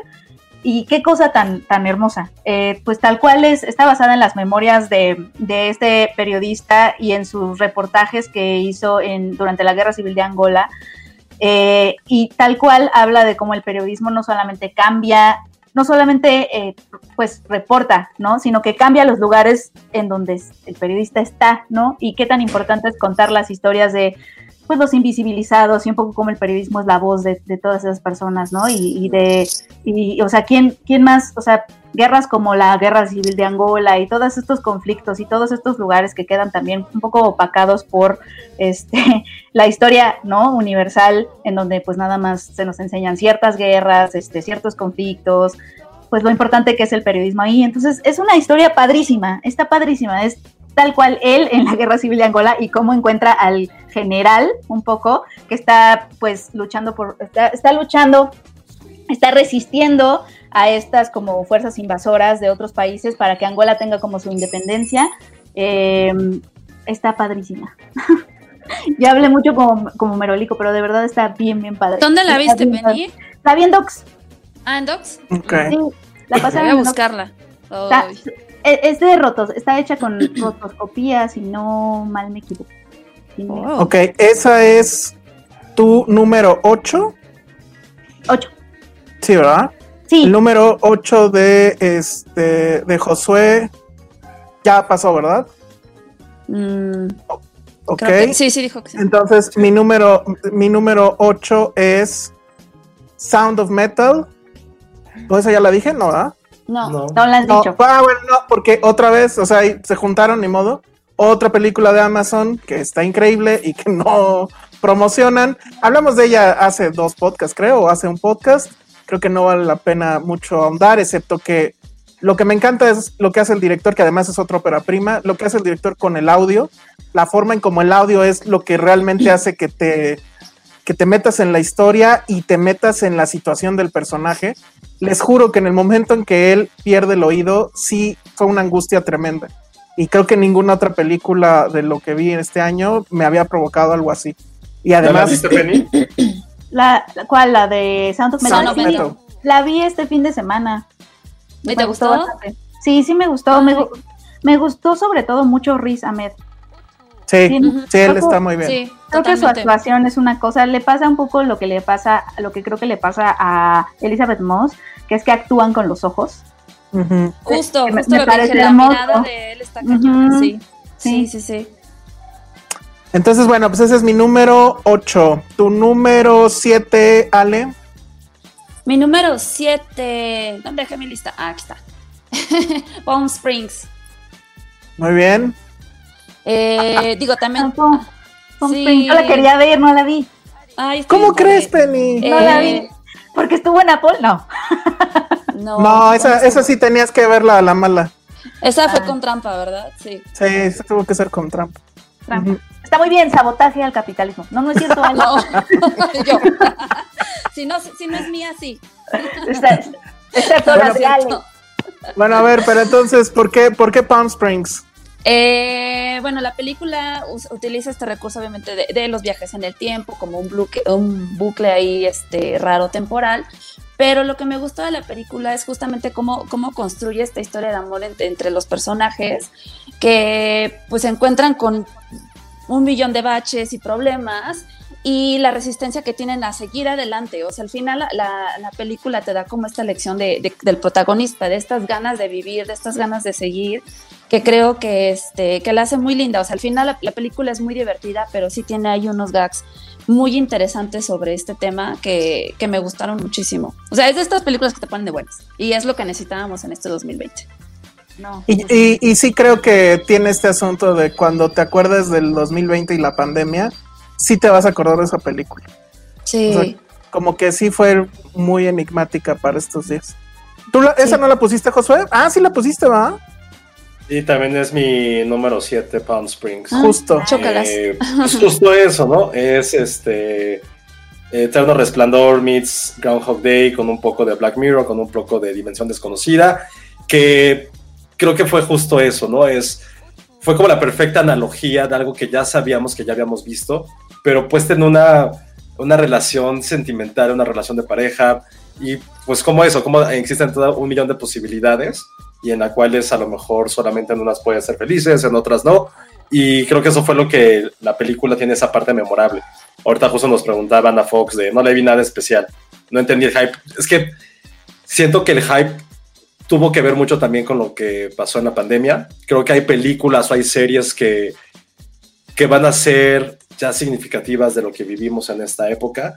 Y tanto la historia como en sí, toda la parte de analogía que tenía, pues era algo como que nos pasó, ¿no? Que repetíamos tantas veces el mismo día, era una rutina que, que en momentos fue asfixiante y que lo haya retratado con cierto tipo de humor, con esta parte también desenfrenada y que creo que es algo que hemos platicado muchísimas veces, muchísimas veces que, que siento que como que en los últimos años no ha habido una historia de amor con la cual a lo mejor cierta, cierto tipo de rango de edad en el cual estamos casi todos nosotros nos hayamos podido identificar. Generalmente hay generaciones que tienen su historia de amor, sus personajes y su película romántica. Y creo que nosotros ya como generación treintañera no tenemos eso, no nos ha tocado. Y no digo que Palm Springs lo sea, no lo digo, pero creo que es lo- una de las más cercanas a llegar a ser eso, ¿no? Que sí es hablarle como a güeyes que crecimos en los 90 y en los 2000, que tenemos cierto tipo de paranoia, cierto tipo de miedos, y que nos estuvo hablando una película de amor en ese sentido. Entonces, es bien triste, insisto, que no tengamos eso como generación. No digo que Palm Springs lo sea, pero sí debe estar en el radar y para platicar de, de ella. A mí lo que me encanta de esa película es la química entre ellos dos. Sí. O sea, es ¿Tú la súper natural. No la puse. Güey, ¿qué, qué, no qué- a qué- entrar. qué cosas ¿Qué pusiste? No puedo creerlo. O sea, Bueno, perdón, pero quita, va- quita, de, va- quita pinche hombre invisible que nadie le importó después del, de la No, pandemia. claro que sí. Quítala y pon ahí Palm Springs. No, la que está en mi número. ¿qué- ¿En qué vamos? En el 7, ¿verdad? Siete. Bueno, pues eh, está Cronenberg, está el hijo de David Cronenberg, que es Brandon Cronenberg, y Possessor, que es una locura, es Matrix meets Inception meets Cronenberg. O sea, eh, supongo que es criticable tal vez que un director pues le esté copiando a su padre, pero creo que lo hace muy bien. Obvio, este es apenas creo su segunda película, entonces creo que todavía se vale seguir los pasos de su papá y tenemos pues obviamente todos los tics clásicos de Cronenberg, la posesión de cuerpos, la sangre, este, todo lo visceral. La película trata de en un futuro indefinido hay agentes que son contratados para meterse en la mente de otras personas y habitar sus cuerpos. Y usualmente lo hacen pues para cuestiones este, de que quieren ir y matar a, al, no sé, a, ciertos personajes que tienen mucho dinero, para cuestiones casi criminales, pues. Es lo mismo de Inception, pero en otro nivel, en un nivel de terror, de, de- pues, ya saben, de, mucha sangre, de mucho gore, pero el ritmo y la parte visual de la película lo hacen muy, muy increíble. Yo estuve fascinado con esa película. La vi dos veces porque resultó que primero salió una versión normal y luego salió la versión uncut, que ya saben, obviamente tenía mucho más sangre. Y sí, la tuve que ver a la mala porque no había de otra. Entonces yo fui muy feliz y por eso en el número 7 está Possessor de Brandon Cronenberg. Entonces nos vamos al número... Yo no dije mi siete. Sí, ¿Tú no dijiste tu 7? A ver, No. Penny. Mi Ah, no, Penny, Mi no. siete Sí, es cierto. Never Rarely. Es que ahorita que vi mi, mi lista. Ay, mi siete es Penny. Never Rarely, Sometimes Always. De Bien. Eliza Hitman, que también me acuerdo que, que comentamos aquí, pero básicamente me gustó mucho que no es esta, sigue el embarazo y el aborto adolescente, pero no es esta historia que ya hemos visto muchísimo de, o que es chusca o es súper melodramática de, oh Dios mío, a lo que se enfrenta ella en su familia o en su casa o en sus relaciones este, con esta situación, sino que sin melodrama, sin tremendismo, habla de este, pues de este, de este, eh, pues del aborto y, y se sale, ¿no? Como que también lo enmarca en un, en un contexto más amplio de, de hostilidades a las que se enfrentan las mujeres. Creo que lo hace muy bien. Tienes que ver On Pregnant, Penny. Y ah, voy a ver On Pregnant y también ah, me, me habían dicho de otra, de otra que tenía. Ah, no, era esta. Never Really Sometimes Always. Pregnant. Sí, las dos. Tienes que ver la que ya viste, Penny, porque te la recomendaron. Exacto. Sí, es que eran Muy dos bien. de aborto que me habían dicho y tú me dijiste On Pregnant y alguien más Never Really. Sí. Bueno, pues entonces ahí está tu número 7. Y esa, de hecho, de creo que. rápido, ese era mi número 2. Exacto. Ay, Never Rarely es mi número 2. Vas, vas, Josué. ¿Por qué? Es un poco lo que, lo que dice Penny, pero a mí, o sea, es lo que hemos dicho, o sea, también las listas son un poco subjetivas, ¿no? Entonces, para mí lo que me gustó mucho de, de Never Rarely, Sometimes Always, es sí la historia, es este road trip, pero desde una forma, pues, no tienes que decirlo dramático, pero sí a lo mejor un poco más, más real, mucho más centrada en, un, en una situación completamente normal. ¿A qué me refiero a normal? Algo que sabes que ha ocurrido, que ha ocurrido a gente que a lo mejor conocemos, pero algo que evidentemente es algo de carne y hueso, ¿no? Que se siente un tema así que generalmente se ha tocado como tabú con pinzas, ahorita lo representaron de una forma natural. Sin embargo, a mí lo que más me gustó, pero eso ya, insisto, todo tiene que ver con la parte subjetiva, es que sí, es como haber hecho una amalgama de todas estas películas eh, muy independientes de los años 70, donde ves este Nueva York sucio, este Nueva York demacrado, en el cual es visto por a través de los ojos de, de gente que está llegando ahí por un sueño, ¿no? Algo que ocurría mucho en el cine de los 70 y los 80 era gente que, que se mudaba ahí porque quería ser una estrella, ganar, dinero, ganar dinero, lo que fuera. Y aquí el sueño es simplemente sí, continuar con tu vida de algo que tu decisión es no querer, es eliminar algo quizá, ¿no? O sea, suena muy rudo, pero así es. Y es, ese es el sueño que quieren, que quiere, que quieren transformar estas dos chicas. Entonces continúa como con esa tradición provista desde un punto de vista quizá moderno. Entonces a mí me, sí me gustó mucho esta, esta película, la, la tengo en el 2. Y lo que ha hecho Eliza Hitman para mí es algo súper, súper relevante a un nivel de cine independiente. Entonces, véanla, es así. Yo creo que también va a estar pronto en streaming. Entonces, revísenla, pero sí. Ah, ya está. Ya, ya está, pero Click, ¿no? para venta. Eh, Ahí está en Sí, clic, no ajá. Sí, está de hecho creo que en todas las plataformas, Entonces, pero está a la venta ahorita. Seguramente en algún momento estará. Sí. Yo, yo de esa película me quedo con la amistad de ellas, que es no, me parece que ¿la es- pusiste en qué lugar? No, no la puse, nada más estoy ¿Qué, qué comentando. pedo? No, no, no, no, no, no, no, esto es irreal. O sea, no, no, no puedo Es, creerlo. es 2020, Josué. Tenía que ser una lista muy, muy diferente. Pero sí, sí me gusta Never Really. uh, O sea, creo que así, aquí por votación, creo que todos estamos en el derecho de decir que vamos a mutearlo. ¿Te En, van a en el, mutear? en el chat ya se propuso. sí, creo ya que vi, ya, ya. hijos o de su madre. O sea, eres el coronavirus de, don, de Filmsteria. No. Tú eres el coronavirus de Filmsteria. Eso No, le da pero- el toque 2020 raro. sí, le da el pero toque está- raro a, este, a esta lista Está bien que 2020. todas, Está bien. exacto. Está bien que nuestras listas no sean iguales para tener más. Ah. Es que lo siento, en serio lo siento. Sí estaba en, Que en- creo o que sea, en la lista iguales extensa. Están muy iguales, sí. Yo soy el único que sí iba a decir todas. bueno, a ver, entonces mi número. Pero a ver, ¿tú la tenías, eh, Ale? Es, no, o sea, sí no. La tuve que sacar por algo, pero ahorita voy a explicarlo. Muy bien. Ok. Bueno, ¿en qué número íbamos? Ya me toca a mí cambiar de número. Ya Es no- la seis. le va a Ale. La Ale seis. Le seis. vale. Ujú. La 6 yo había puesto On the Rocks. Digo, creo que ya, ya platicamos de la película. Ujú, Excelente guion y solamente diré que Bill Murray debería ser Tesoro Nacional. Perfecto. Ok, Sí. entonces número 6, Penny. Mi 6 es. Mi 6 es una película que viene en ambulante, es un documental que se llama Al extranjero, este, de una directora que se llama Sung Ayun. Y básicamente lo que hace es, nos mete a, a- a una casa donde entrenan a empleadas domésticas en Filipinas, eh, empleadas domésticas que las entrenan para irse justamente al extranjero, a casas, eh, a Francia, Arabia, etcétera, a trabajar en, en- casas de extranjeros. Y, y es, a mí me, me gustó muchísimo porque además las ves, o sea, su entrenamiento incluye, obviamente, ponerse en situaciones, hacen como role play de, de todas las situaciones a las que se pueden enfrentar y ellas mismas eh, pues actúan como los patrones o las patronas, etcétera, y las ves actuando, o sea, desde, desde situaciones en donde el patrón no puede moverse y tienes que levantarlo, es decir, son estas mujeres que se entrenan para las labores de cuidado, que son completamente invisibles, que ganan nada, que se la pasan años fuera de su casa, no ven a su familia para sobrevivir, que además el gobierno de Filipinas las llama heroínas, ¿no? Y que un poco ellas hablan de eso como de, pues tampoco me siento como muy heroína, ¿no? O sea, yéndome. Pero, o sea, las ves incluso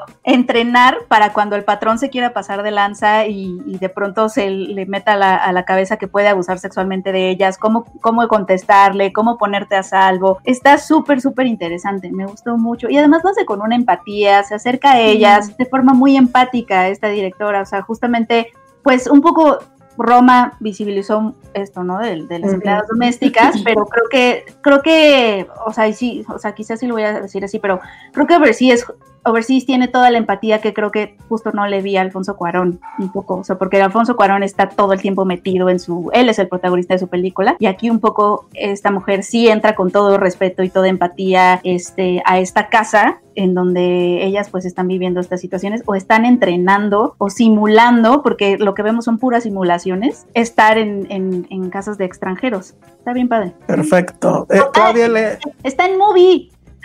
Ah, muy bien. Muy bien, Penny. Claudia, Claudia L. Jiménez dice que ella también la vio, que pensó que nadie más Sí, en el planeta la había visto y que por eso te aman, Penny. este, ah, este, ¿cómo Solo por eso Hi-Fi. Solo por eso pónganle al superchat. bueno, Hi-Fi. entonces, Es ese fue el increíble. 6, ¿verdad? Ese fue tu 6. Ya, tú ya diste tu 6, ¿verdad, Ale? Eh, sí, dije que era Ok. The Rocks. Ok, tu 6, Josué. No, ah, no, ya está. Número 6, Summertime. Ok. Película que también pues, pudimos ver en. eh, Nada. ¿Qué? película que también pudimos ver en Especial de los Cabos. Creo que fue la película que la gente que la. que solamente la pudimos haber visto ahí. Porque estuvo en Sundance, de ahí ya estuvo como en festivales pequeños. Pero creo que en general, creo que fue la película que todo el mundo. Sí, obviamente nos gustó Wolf Walkers, gustó Never Really. Sometimes Always, pero Summertime creo que fue la película que más nos sorprendió, o por lo menos a mí en el año, fue la gran sorpresa que tuve. No esperaba mucho de la película, eh, del director, este, habíamos visto una anteriormente, pero empezar a verla, inmiscuirte en este tema, escuchar, sentir y que por primera, no que sea primera vez, pero sí sentir esta parte de la poesía como algo íntegro de una película y que te estaba trasladando sentimientos a lugares y sobre todo este gran homenaje a Los Ángeles, creo que es de esas pocas películas que realmente recrean la esencia de un lugar, aunada a la, a- a la poesía, a la narrativa. Y está forma tan desafanada de poder expresar, gritar y atacar con sentimientos y con, y con palabras. Creo que fue algo tan redondo, tan sorprendente que, que o sea, estoy pensando que ponerle en 6 estaba un poquito bajito, pero, Mm. pero para mí fue Summertime, fue para mí mi gran sorpresa de 2020. Y creo que es una película Yo- que todos, todos, todos, Penny, Penélope, Jessica, No la he deberían de verla. ¿Sabes qué? Hubo una chica, ay, ahorita no, no, no recuerdo su nombre, pero lo voy a agradecer en Twitter, que me pasó su cuenta el día después de que la platicamos aquí. Y entré con su cuenta y todo, y sí se podía ver, pero no, ese día estaba atascada de trabajo. Fue cuando tuve que editar un video de una entrevista, entonces no, no, no, no, no lo logré. Pero amiga, muchas gracias por eso. Sí, y, esa, esa no está ni a la mala, ¿verdad? O sea, si no la veías ahí, ya no la viste. Creo que ya no, No. la vi. La esperaré como Another Day of Life. Pero yo creo que sí va a llegar en streaming, ¿eh? Sobre todo porque sabemos quién es el director y seguramente va a buscar el distribución en México. Yo la puse en mi número uno. ¡Wow! sea, el primer puse- uno que cae. El primer Sí. uno. Y estoy de acuerdo con todo lo que dice Josué, pero digo, igual, citando lo que dijo él, creo que sí es una onda muy subjetiva y para mí la película no solamente me sorprendió, sino que también me llegó bastante en el sentido de que justamente, o sea, toda la película te retrata como el exterior, los escenarios, te retrata todo este escenario, lo siento, este, el exterior y demás, y sobre todo es esta onda de que en plena pandemia ves una película así, tan bonita, tan este, profunda, poética, donde, insisto, creo que todos los personajes están peleando contra sus propios demonios, es como, güey, es un acercamiento a lo que tú mismo estás viviendo. Yo también estoy aquí en mi casa encerrado lidiando con mis propios demonios. También me encantaría poder hacer una oda o una canción sobre lo que estoy sintiendo en ese momento y creo que fue bastante lindo, ¿no? O sea, es justo me hizo sentir esa empatía que ninguna película me provocó. Muy bien, sí, Por eso perfecto. la puse en mi número uno. Tu número uno. Eh, Claudia L. Jiménez, era broma, Claudia, pero bueno, sí le entró al super chat. Y bueno, dice, no. Nomás porque los quiero mucho. Muchas, muchas, muchas gracias, Claudia. Muchas gracias. Sí. A ver, ahora vamos a ver qué pusiste en el 6. A ver, a ver, sorpréndenos. Si ya tuvimos a Cronenberg, ¿por qué no tener a Polanski? Jack Hughes o An Officer and a Spy, como le pusieron en inglés. Aquí la verdad no me acuerdo cómo le pusieron. La última película de Roman Polanski, que es esta cinta de época histórica sobre lo que pasó con eh, este soldado francés acusado de traición falsamente y todo eso se va a ver en la película, Alfred Dreyfus, eh, protagonizada por este hombre que eh, salía en, ¿cómo se llamaba? En, en eh, Jean, Jean- Jean Dujardin, que le dieron el Oscar por esa película que ni, ni me acuerdo cómo se llama porque la odio, pero aquí en esta cinta sí se ve que sí tiene un bagaje actoral increíble, lo hace muy, muy, muy bien. Pero lo que a mí más me gusta de la película es eh, volver a constatar que Polanski es un, grande, un gran director, que es muy bueno sobre todo en este asunto de los thrillers procedurales, de si alguien es culpable o no. Pe- Pe- Penny está haciendo una, una seña. de Hicimos que se va a relevo, ausentar. hicimos relevo. y eso es a mí lo que me, me- me encantó. Creo también hay una parte medio sentimental, porque esa fue eh, tal cual la última película que vi antes de que empezara la, la pandemia. Eh, pero bueno, y de hecho la vi dos veces. Pero me parece que sí eh, demuestra que Polanski todavía lo tiene, todavía lo puede hacer. Hay obviamente también una parte donde él está hablando sobre su situación y, y me parece que es un discurso por demás estructurado y por demás importante en estos momentos de cancelaciones y demás. La verdad tiene que valer más que cualquier otra cuestión y eso es lo que se ve en Yo acuso, Yacus, Ah, y por eso está en mi número 6, Josué. Qué oso. Está cabrón, qué oso. Que la gente vote por la peor lista. eso me gusta, eso Está me padre, gusta, sí. eso me gusta. Ver, venga, venga, venga su hate, no me importa. Número 5, Ale. En el 5 tenía un empate justo con Never Real Ay, no, no, no, no hay empate, sale. Espérate, y un Pregnant. Y entonces decidí sacar eh, Never y dejé un Pregnant. Eh, porque me pareció una comedia adolescente que, o sea, sí, trata de un tema muy, muy duro, muy adulto como es, es el, aborto, pero me gustó mucho la forma, el acercamiento que le hacen a la película muy al estilo Booksmart, este, porque, o sea, no se queda solamente en la, en la anécdota de, de este, pues del aborto y demás, sino también en esta onda de amistad, de, ¿no? De, del novio que, quiere tener a fuerzas un hijo y demás.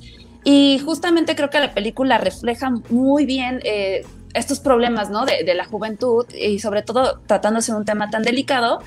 Y digo, para los que no han visto la película, creo que el desenlace es maravilloso. Este, y lo hace de una forma muy, muy elegante, muy divertida. Y, y, justo estaba como, dije, bueno, son dos películas que tratan de lo mismo. Entonces estaba ahí debatiéndome a quién dejo, a quién pongo. Y, y dejé, y decidí dejar un Pregnant porque creo que la forma en cómo lo llevó es mucho más, inclusive mucho más amigable, mucho más sencilla para que un adolescente la vea y se identifique. Entonces, esa fue mi número 5. Son básicamente la misma película, de hecho. O sea, prácticamente lo mismo. Nada más es diferente el, Es diferente el approach, obviamente, pero me gusta mucho de, de On Pregnant un momento donde la chica sí tiene un, como discurso, un monólogo, pero que es un gran discurso sobre todo lo que, es, lo que le tiene que pasar o lo, tiene, lo que tiene que hacer para poder abortar y cómo es eh, eh, inaudito. O sea, no, o sea, ya es tan común que dices, bueno, como que no lo pelas eso, pero no debe de ser así. Ese es el, el, punto de esas dos películas, pero creo que en, en On Pregnant lo, lo, tocan un poquito más. Sí, inclusive también se trata, tocan ahí un tema sobre los papás que son papás, pero que no debieron de ser papás, o que tienen hijos que ni siquiera desearon, ¿no? O sea, como el, como el papá de la, prota, de la amiga, ¿no? Que de repente sí ves ese comportamiento y te entra ahí esta onda de, ok, o sea, ¿no? Y la dualidad también religiosa de los que están en contra del aborto, o sea, sí tiene como approach muy interesantes. Sí, es mi número 5. Perfecto. Tu número 5, Penny. Mi número 5 es un documental que se llama Titiche de Tania Hernández Velasco que vi en Filming Latino y es una hermosura y básicamente ella lo que relata es cómo su familia, después de que muere su abuelo, su abuelo era, era, campesino, pero nadie de la familia como que aprendió a sembrar y aprendió como pues el oficio del abuelo. Y entonces el abuelo ha muerto, entonces ya no está y con él pues también se fue toda esa sabiduría del campo. Y pues van a vender el terreno, pero la hija, este, ella y su mamá la realizadora y su mamá lo que hacen es convencer a, a, la abuela de hacer una última siembra de frijol para pues recuperar pues esa sabiduría. Es una forma como de regresar, de pues sí, de revivir, ¿no? De cierta forma a tu abuelo y, pues habla de estas ausencias, ¿no? Cómo, cómo revives a alguien que no está o cómo haces un documental de alguien que no está, pues un poco, pues lo revive a través de su sabiduría y si lo logran o no, pues ya se queda, no lo quiero spoilear, pero, pero está, es, es muy, muy bello y justamente él habla pues le habla a estas generaciones que precisamente, ¿no? De, de, personas eh, que eran de comunidades indígenas, pero que no, no aprendieron como estos oficios, ¿no? Que no aprendieron a, arar el campo, que, que, no aprendieron a sembrar, etcétera, porque pues, pues un poco te obligan como a asimilarte a a que no seas indígena, ¿no? Eso, eso pasa mucho. Y hay muchos mexicanos y muchas, muchas, muchas personas que pertenecen a estas generaciones en donde ya no hablan su lengua, su lengua originaria, ¿no? Que pertenecen a pueblos originarios, pero ya no lo hablan porque es esta onda de no, tienes que hablar español y tienes que dejar tus tradiciones y pues todo lo que tus abuelos hacían lo olvidas. Y hay como desconexión. Eh, está en, se puede ver? En Filming Latino no sé si siga, porque lo vi en un ciclo de Filming Latino, pero está bello, bello, bello. Tiene uno, además, sabe filmar unos cielos. No, es, es, es una belleza. Pity Shea, de Tania Hernández. Híjole, pues a buscarla, porque ¿De qué año es esa, Penny? Titiche es de 2000, Dos. de 2018, de 2018, pero se la, la, volvieron a proyectar en este ciclo. Mm. Muy bien. Ese es tu número. Estamos en el top Cinco. Cinco. Cinco. Vas, Josué. Ale. ah, ya dijo Pregnant. No, Yo, mi número, mi número cinco. Tan, tan, tan. Me voy a atrever a decir que es mi película favorita mexicana, quizá desde temporada de Patos. O sea, hace 15 años. Hmm. Y se llama Los Lobos. La me, la me con todo mi corazón. Ah, los lobos. Los lobos Perdónenme, perdónenme, Morelia, pero ya estoy hasta su reputa madre de sus películas de desaparecidos y narcos. Necesitaba algo, necesitaba yo lo personal, o sea, no, no, yo personalmente, necesitaba un aire fresco en cine mexicano. Ya, ya no soporto, por Dios, no soporto narcos, no soporto desaparecidos, muertes, documentos. Ya no puedo, no puedo, mi, mi corazón ya no da para eso. Y llegan los lobos y me dice Josué, hay una luz, una esperanza al final del túnel. Y no es una luz, es el sol, es, es una galaxia de oportunidades, de amor y de esperanza que me dio esta película llamada Los Lobos. de, eh, ¿de qué trata? ¿De qué Llegó los lobos, llegó los lobos y te dijo, traigo amor. Sí, total, total, total, total. Es como, o sea, saben que yo no soy, ni siquiera fan- no soy conocedor como, como Penny o como Elsa de cine mexicano, pero esto sí fue para mí una bocanada que, que me da esperanza de, hasta quiero ver Nuevo Orden, así se los pongo y decir, ah, si esto me No. sorprendió, ¿por qué Ay. Nuevo Orden no? ¿Por qué no, No. puedo encontrar una lectura? As- Así de plano hizo esto. No, Eh, Entonces, eh, no sé, estrena ya el próximo año, de verdad se las puedo recomendar de, de una vez, pero sí, está así de, me, me, me voló la cabeza, 15 minutos ya quería llamarle a mi mamá, a mi hermana, eh, pero más allá de eso es como la imaginación de los niños y también de adultos, cómo te ayuda a tener como esta válvula de escape en la cual no es que no afrontes tu realidad, sino que simplemente te ayuda a poder observarla de una forma diferente y entender el mundo y los sacrificios que hay detrás de cada decisión que toman los padres y muchas veces también los propios hijos. Entonces, eh, se los juro que a mí, insisto, me, me encantó, que afortunadamente, insisto, esta con quizás un poco blanco de verano que, que pudimos ver, ya para mí fue como, por favor, existe todavía la esperanza en otro tipo de temáticas, en cosas que yo, insisto, estoy hablando desde mi perspectiva, ya no soporto ver cine de desaparecidos y narcos. Ya no puedo. Ya, ya, ya, ya, ya, ya, ya. Plaren, por favor. Eh, creo que no contaste de qué va, pero Ah. es, es esta mamá que, que lleva a sus dos niños, que ¿cuánto tendrán? Ocho y Este, cinco diez, años. Ocho y cinco años, cruzan la frontera, pero no, o bueno, suponemos que no tienen visa de trabajo, pero digamos no hay drama en ese cruce. Llegan a este lugar que es este, En Alburquerque, Nuevo México. en Alburquerque, que es un- son unos departamentos horribles, pero pues no queda de otra. Ella tiene que salir a trabajar y los deja a los niños encerrados en ese departamento donde no hay ni muebles. Entonces, bueno, pues de ahí ya sigue toda una historia. A mí también me angustió mucho, bueno, no sé si a ti te angustió, pero a mí me angustiaba mucho esos niños, llevan muchas horas ahí encerrados, ¿qué onda? Sí, pobre. No, Era como tener gatitos, ¿no? Ahí los dejas y regresas y Ay. entonces eso, es horrible. A mí el único problema que tengo es que, o sea, sí me gustó y todo, pero eh, se parece mucho a The Florida Project. Sí, mucho. Mucho, mucho. Muchísimo. Mucho se Y, parece. y no es culpa de la- del cineasta, es dirigida por Samuel Kishi y estoy casi seguro que la estaba haciendo cuando salió la otra. Pero bueno, desgraciadamente sí hay muchas, muchas, este, pues más allá de vasos comunicantes. Entonces, eh, sí, sí me, sí me gustó bastante. No, a ver, pero sí diciendo quiero ahorita- contestar esto. Me ponen, A las ver. películas de narcos afectan tu burbuja de privilegio, pobrecito. No, Uy, uy, uy. afectan el hecho de que parece que no saben hacer otro tipo de cosas. Es la salida, perdón, pero es la salida fácil. Es, hay cierto tipo de películas que ya salen hasta la madre porque es lo que parece que es lo único que sabes contar. Y perdón, pero ya llevamos 10, 15 años con cine mexicano que lo único que saben pinche contar es narcos y muertes. Como hace 20 años lo único que sabían contar eran publicistas en la Roma enamorándose. Ya eh, son Seguimos, por fases, sí, pero es... Seguimos ahí, ¿eh? Sí, claro. no seguimos en los publicistas de la Roma también. Pero, no, pero todavía hace 20 años no existía otra cosa. O sea, recordemos qué fue lo que ocurría en las películas. Era, era mucho menor la producción, evidentemente. Pero me afecta, sí, totalmente afecta mi privilegio. Sí, totalmente. Y tengo el derecho a que me afecte, sí, porque ya estoy hasta la puta madre de este tipo de narrativas en algo que me encanta, como es el cine. Entonces, sí me afecta. eh, si lo ponemos así, me afecta completamente y ya estoy harto y muy cansado de este tipo de películas. Bravo, bravo. Muy bien. Bueno, ese fue tu número 4, tu número 5. Mi número 5. Mi número, el que sigue, bueno, lo que sea, es I'm Thinking of Ending Things, la nueva película de Charlie Kaufman que se puede ver en Netflix. Que de qué trata, no sé.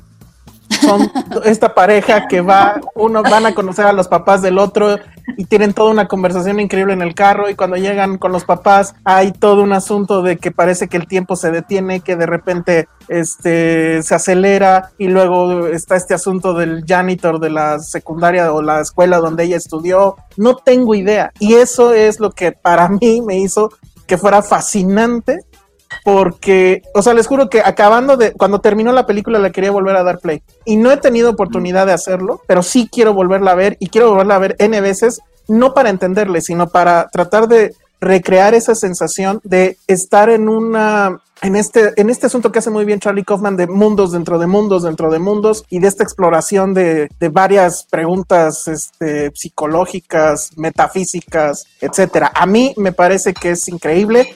Es otro de esos mindfucks de, de Charlie Kaufman.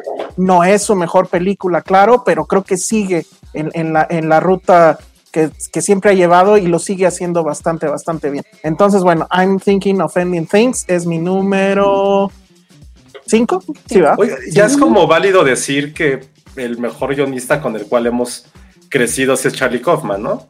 Yo creo que sí. O Yo sea, creo está- que sí. y no sé si hay alguien que le pueda llegar a muy cercano a ese título.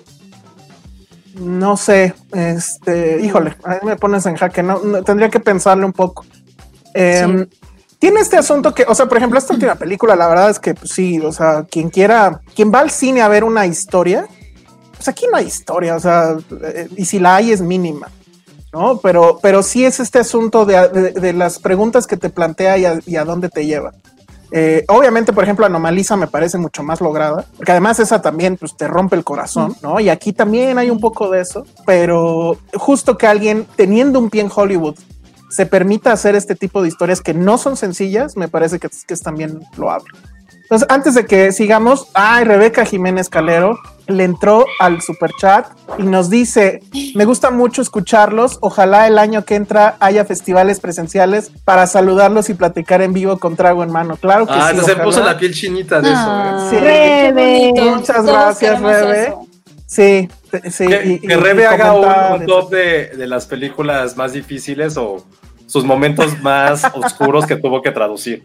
O Sí, que dijo, pero madres, porque esto, o sea, neta está pasando esto en esta película.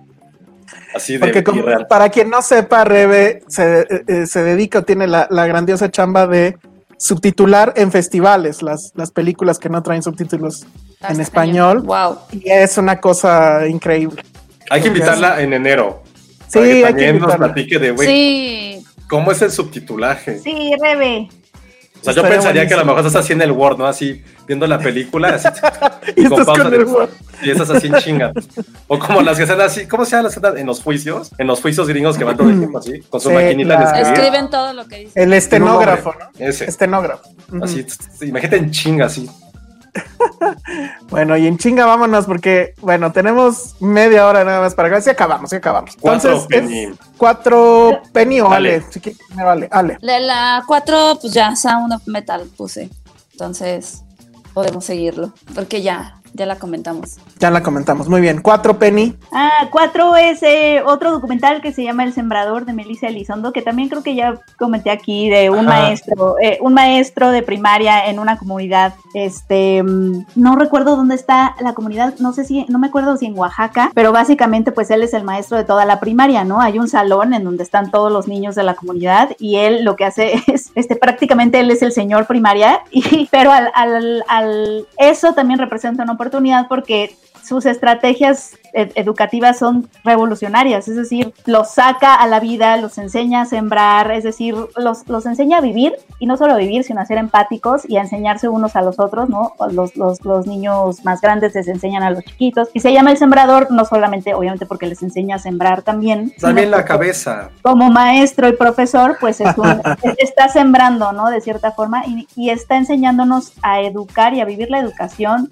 de, y la docencia desde otro lugar, una docencia comunitaria, vital, que les enseña a amar la vida, porque en algún momento la van a tener que defender y, y van a tener que defender sobre todo eh, el lugar tan específico que esos niños tienen en el mundo, ¿no? Eh, frente a una sociedad que todo el tiempo les está diciendo que olviden su lengua originaria, que olviden eh, cómo es que se ve ese mundo a través de esa lengua originaria, que más bien aprendan español, que se vayan a la telesecundaria, que se vayan a la Ciudad de México, es decir, que se, que se asimilen a, otra, a otro tipo de perspectiva sobre el mundo eh, y olviden la suya. Entonces, un poco de eso va ahí. A mí me, a mí me voló la cabeza. Es, es de estas documentales, igual, un poco retomando la línea de José hace ratito, que te recuerdan todo el amor que hay en el mundo y sobre todo me hizo sentir un alien porque dije, estoy viendo lo que debería ser la Tierra, como de pronto me pareció muy absurdo.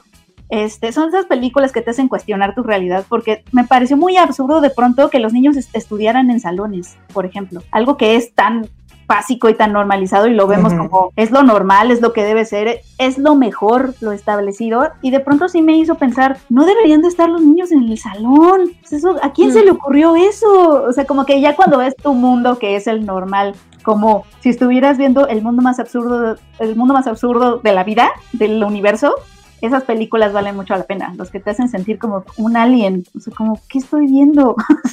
Sí, Oye, está muy este, bueno. ese es tu número Cuatro. 4 y se puede ver en No sé si en Filmin Latino. la mitad de tu lista es Filmin Latino. Debería de patrocinarnos mínimo, ¿no? Ya sé. Véanlo, es que es muy bonito Filmin Latino y encuentran estas cosas increíbles. Pues, Filmin Latino o Disney Plus. Uf, no, no. Ya dilo, dilo, dilo. Mira, voy a decir Filmin Latino. voy a decir Filmin Latino. Muy bien. Porque, porque Disney Plus me puedo colgar del de mi hermano y es un poco sabotaje al capitalismo. No le digan Muy a bien. nadie. Muy bien. Si alguien conoce a Filmin, a Filmin Latino, bueno, sí, a Filmin Latino, que venga y nos deje un super chat. Uh, Hay una respuesta ahí, no sé si quieres decir algo, Josué, o ya lo dejamos. De, de la persona que te estaba comentando hace rato. No, está para la discusión porque sí hay mucha gente que también está pensando. A ver, lo que está diciendo dice, el problema no es que se resuelvan las cosas, ni siquiera es que se consuman. No sé si había un comentario antes, pero dice, pero negarse una experiencia en favor de cosas cómodas, fáciles, escapistas te deja un sesgo. No te negaste a la experiencia, digo, evidentemente estabas hablando de... O, o- o la película que, que- que- que te terminó de hartar sobre el tema fue este, señas, sin señas particulares, ¿no? Que- Pero sí o la sea, viste. Sí, no, y lo peor es que creo que dentro de este subgénero tristísimo que existe, creo que es de las mejores. Y incluso Ujú. yo lo dije, creo que de, de todo lo que vimos en Morila para mí fue la mejor y me encantaron muchísimas cosas. Y, y si alguien la puso en la lista, seguramente a lo mejor Ale o Penny la tengan en, en su lista. Yo también la tenía en mi top 15, o sea, de hecho está en mi top 15. El problema es que ya es, de- es demasiado es demasiado agotador. Y es más es que es como una fórmula que se estira se estira se estira se estira. Y en un momento ya tiene está, está reventando con cosas ya tremebundas en diferentes eh, aspectos. Pero pero no o sea evidentemente no, no, no estamos diciendo que está mal alejarnos de la realidad y que eso nos sirva como inspiración. Simplemente cuando ya es algo que se vuelve casi casi como un producto de Ford, es decir, que ya es como son eh, películas que salen con, como con maquinarias y es cuando dices ya, ya basta y está bien, ¿no? Y también creo que no precisamente por eso existen los géneros y existe otro tipo de narrativas, Claro. pero yo en lo particular y que eso es lo que creo que nos ha distinguido acá en nosotros, o sea, vean las listas, vean las listas de Penny, probablemente ninguna de las películas que me ha mencionado Penny las hemos visto los demás y creo que es también como parte de nuestra personalidad, de las listas que estamos haciendo Claro. y sobre todo nuestros gustos, ¿no? Entonces yo creo que probablemente tendría que pasar algo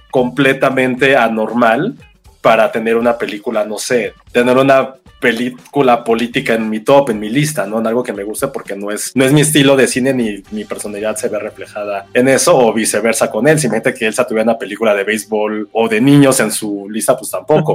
o que Penny tenga algo que alaba el capitalismo, pues nunca, menos, ¿no? O Ale que tenga una película, o sea, por ejemplo, Ale podrá tener un anime porque le gusta ese tipo de cosas, a- creo que a nosotros no. Entonces es lo que está padre, pero a mí en lo particular, y es que a mí me agota, me agota el tener ya. que... Y también, también, o sea, y algo que a lo mejor nos puede tocar un poquito a nosotros quizá es que, por ejemplo, yo la neta, porque yo ya le bajé muchísimo, ya tengo como dos años que, que ya le bajé, pero era leer todo el tiempo sobre ese tipo de noticias, era estar leyendo esto, también porque ya no tengo ese contacto con amigos que tenía hasta hace unos par, un par de años que estaban metidos en notas duras, en, en periodismo hardcore, y era como de, güey, con cuidado, vete aquí, nos contaban historias que no salían en los medios, que era como de, güey, qué puto mundo estamos viviendo. Y eso, aunque no lo crean, es agotador. O sea, a lo mejor ustedes, eh, la gente nos escucha, trabaja en otro tipo de cosas que a lo mejor lo único que escuchan o leen es mínimo, pero para nosotros que a lo mejor estamos metidos en los medios y se los juro, estar todo el tiempo leyendo, viendo este tipo de cosas, ya es, es algo que no quieres, yo ya no quiero ver. Y no digo que porque mi lista sea absoluto, que yo tenga la razón, es simplemente que a mí en lo particular, uno, el tema ya me tiene harto, a un nivel, insisto, personal. Dos, ya me cansé de las películas completamente 40 que sacamos al, que saca el año cine mexicano sobre este tema. Y pues sí, eso es lo que a mí, lo que pues, a mí conmigo pasa eso. Entonces. Ok, pues, yo entonces- lo único que voy a decir al respecto es, la, la otra película pues también habla de una realidad que es cierta, que es la migración, que es como los, lo- o sea, en este caso particular, como una mamá tiene que dejar a sus hijos ahí porque pues el padre es ausente, eh, o sea, también está hablando de algo que es real, pero lo está haciendo desde otra perspectiva y, y- y desde otro género que pues sí resulta mucho más uplifting si así lo quieres ver.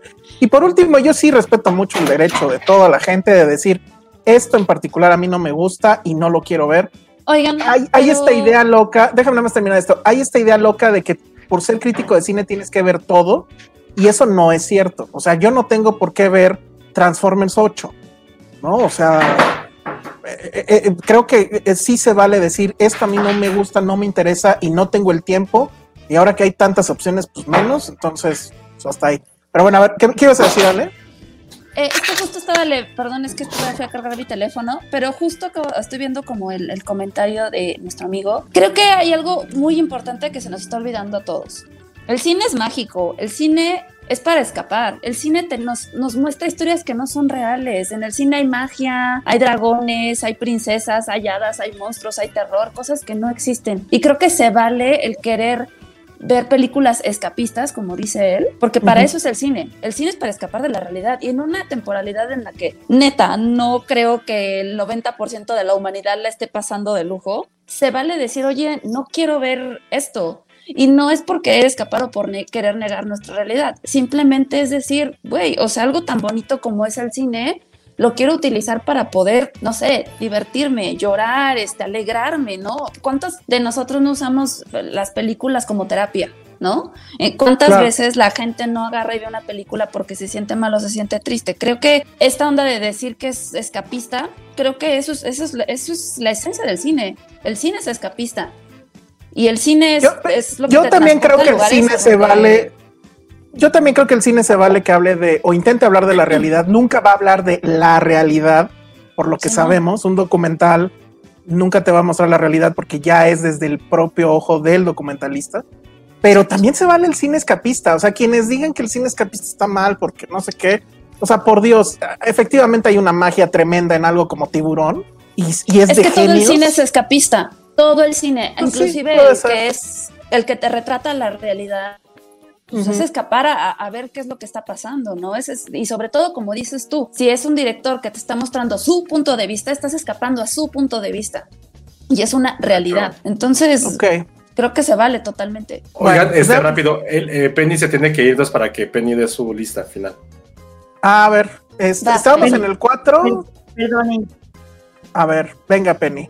Ah, pues te Me faltan voy nada de- más de los corrido últimos tres, ¿no?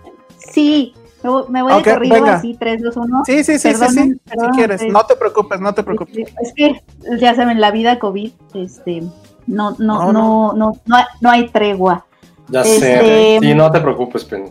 El, el número 3, mi número 3 es Nomadland, que, que, que vi en, en Toronto, pero no sé si valía este, Chloe Sí se valía. Eres la única que la vio en el país. Ay, Y, Sí, na- y na- y nada más quiero decir que qué onda con Frances McDormand en general, ¿no? En la vida, ¿no? Como que ella podría ser la reina del mundo. Ella y Beyoncé serían como, ella, Beyoncé y, no, eso, ella y Beyoncé podrían ser las reinas del mundo. Eh, está, Oye. está muy bonita. Yo, Muy- yo sé que está Wow. muy. Yo sé que lo que voy a decir sí está como para que se enoje nuestro amigo del cine escapista, pero sí me da mucha curiosidad ver qué va a hacer esta mujer después de estas dos películas, Nomadland y la anterior. ¿Qué carajos va a hacer en Marvel, eh? O sea, Con Eternals, sí, pues es que se agarran, se agarran, este, a- están agarrando directores, pues que tienen cierto estilo, ¿no? Para, para ver cómo sale, cómo pero sale. no me eso. lo imagino, no me lo imagino. Yo tampoco, y después de ver Nomadland, menos, te lo juro. Exacto. Ese es tu número tres. Mi número tres, mi número dos es Tu número dos. Exacto.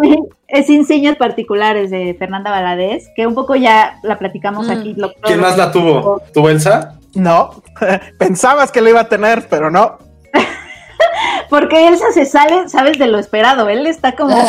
Él es como, no, él, él- él es como Shyamalan. Elsa es Exacto. Sí, ese es el, po- es, es el punk en esta, en este, en esta. Justo, en este bien definido. El punk está vivo gracias a Elsa en este podcast. Muy bien. Este, eh, bueno, sin señas particulares, un lujo. Y mi primera es muy inesperada porque creo que estrictamente es de 2019, pero esta película me hizo llorar, me hizo reír, o sea, yo estoy muy sorprendida de la profundidad de fibras que tocó en mí, que es Luciérnagas de Ivani Koshnudi, que igual es, Mm. habla eh, un poco retomando lo que decía Josué de eh, historias que te cuentan de otra forma o con otro enfoque o con otra mirada y sensibilidad estos fenómenos sociales que se han tocado en el cine mexicano de forma como tan cruda a veces, a veces tan violenta, este, y tan gris y, así, y, de desesperanza, pero Luciérnagas es, es amor, o sea, como que usa la ternura para hablarnos de migración y de, de los desplazamientos humanos y cómo también moverse se siente, ¿no? O sea, no nada más se sufre o son infiernos personales, etcétera, pero también se siente y hay mucha ternura, hay tremenda ternura en esta película y también tiene una escena maravillosa de tango veracruzano con Flor Eduardo ah. magnífica, porque además lloras, te hace reír, es una joya. ¿De dónde verla? Esa es la pregunta, ¿verdad? De siempre. Pero. Ah, no, sí. Esta sí se las digo dónde está. Está en la plataforma de Vimeo de Interior 13. Ah, órale. Ok. Sí. Todos así de. Qué bueno que nos dices, Penny. Muy bien, información valiosa. Sí, amigos. Tengo, que partir en dos minutos, pero en estos dos minutos los escucho. No, ya okay. sabes, Dagas, no me acuerdo en qué festival estuvo. Si estuvo en Morelia hace dos años o hace un año. En Morelia estuvo. Pero fue de esas que nada más fue como una función y en la mañana y fue de bye. Porque yo también, yo ahorita que la dices, o sea, bueno, cuando lo pusiste en la lista, sí la recuerdo y sí la quería ver. Y sale Luis Alberti, ¿no? Sale Luis Alberti, exactamente. Sí, sí, sí, sí, sí, sí, que sí. Sí, que es sobre un chico migrante de Irán o de Europa que llega a Veracruz, ¿no? Es de sí, Turquía, pero se sube al barco, o sea, él quiere ir a Grecia, pero se sube al barco equivocado y termina en Veracruz, pero se queda varado en Veracruz porque le cuesta, le cuesta mucho subirse a otro barco, le cosas, cosas, cosas que le podrían pasar a Penny.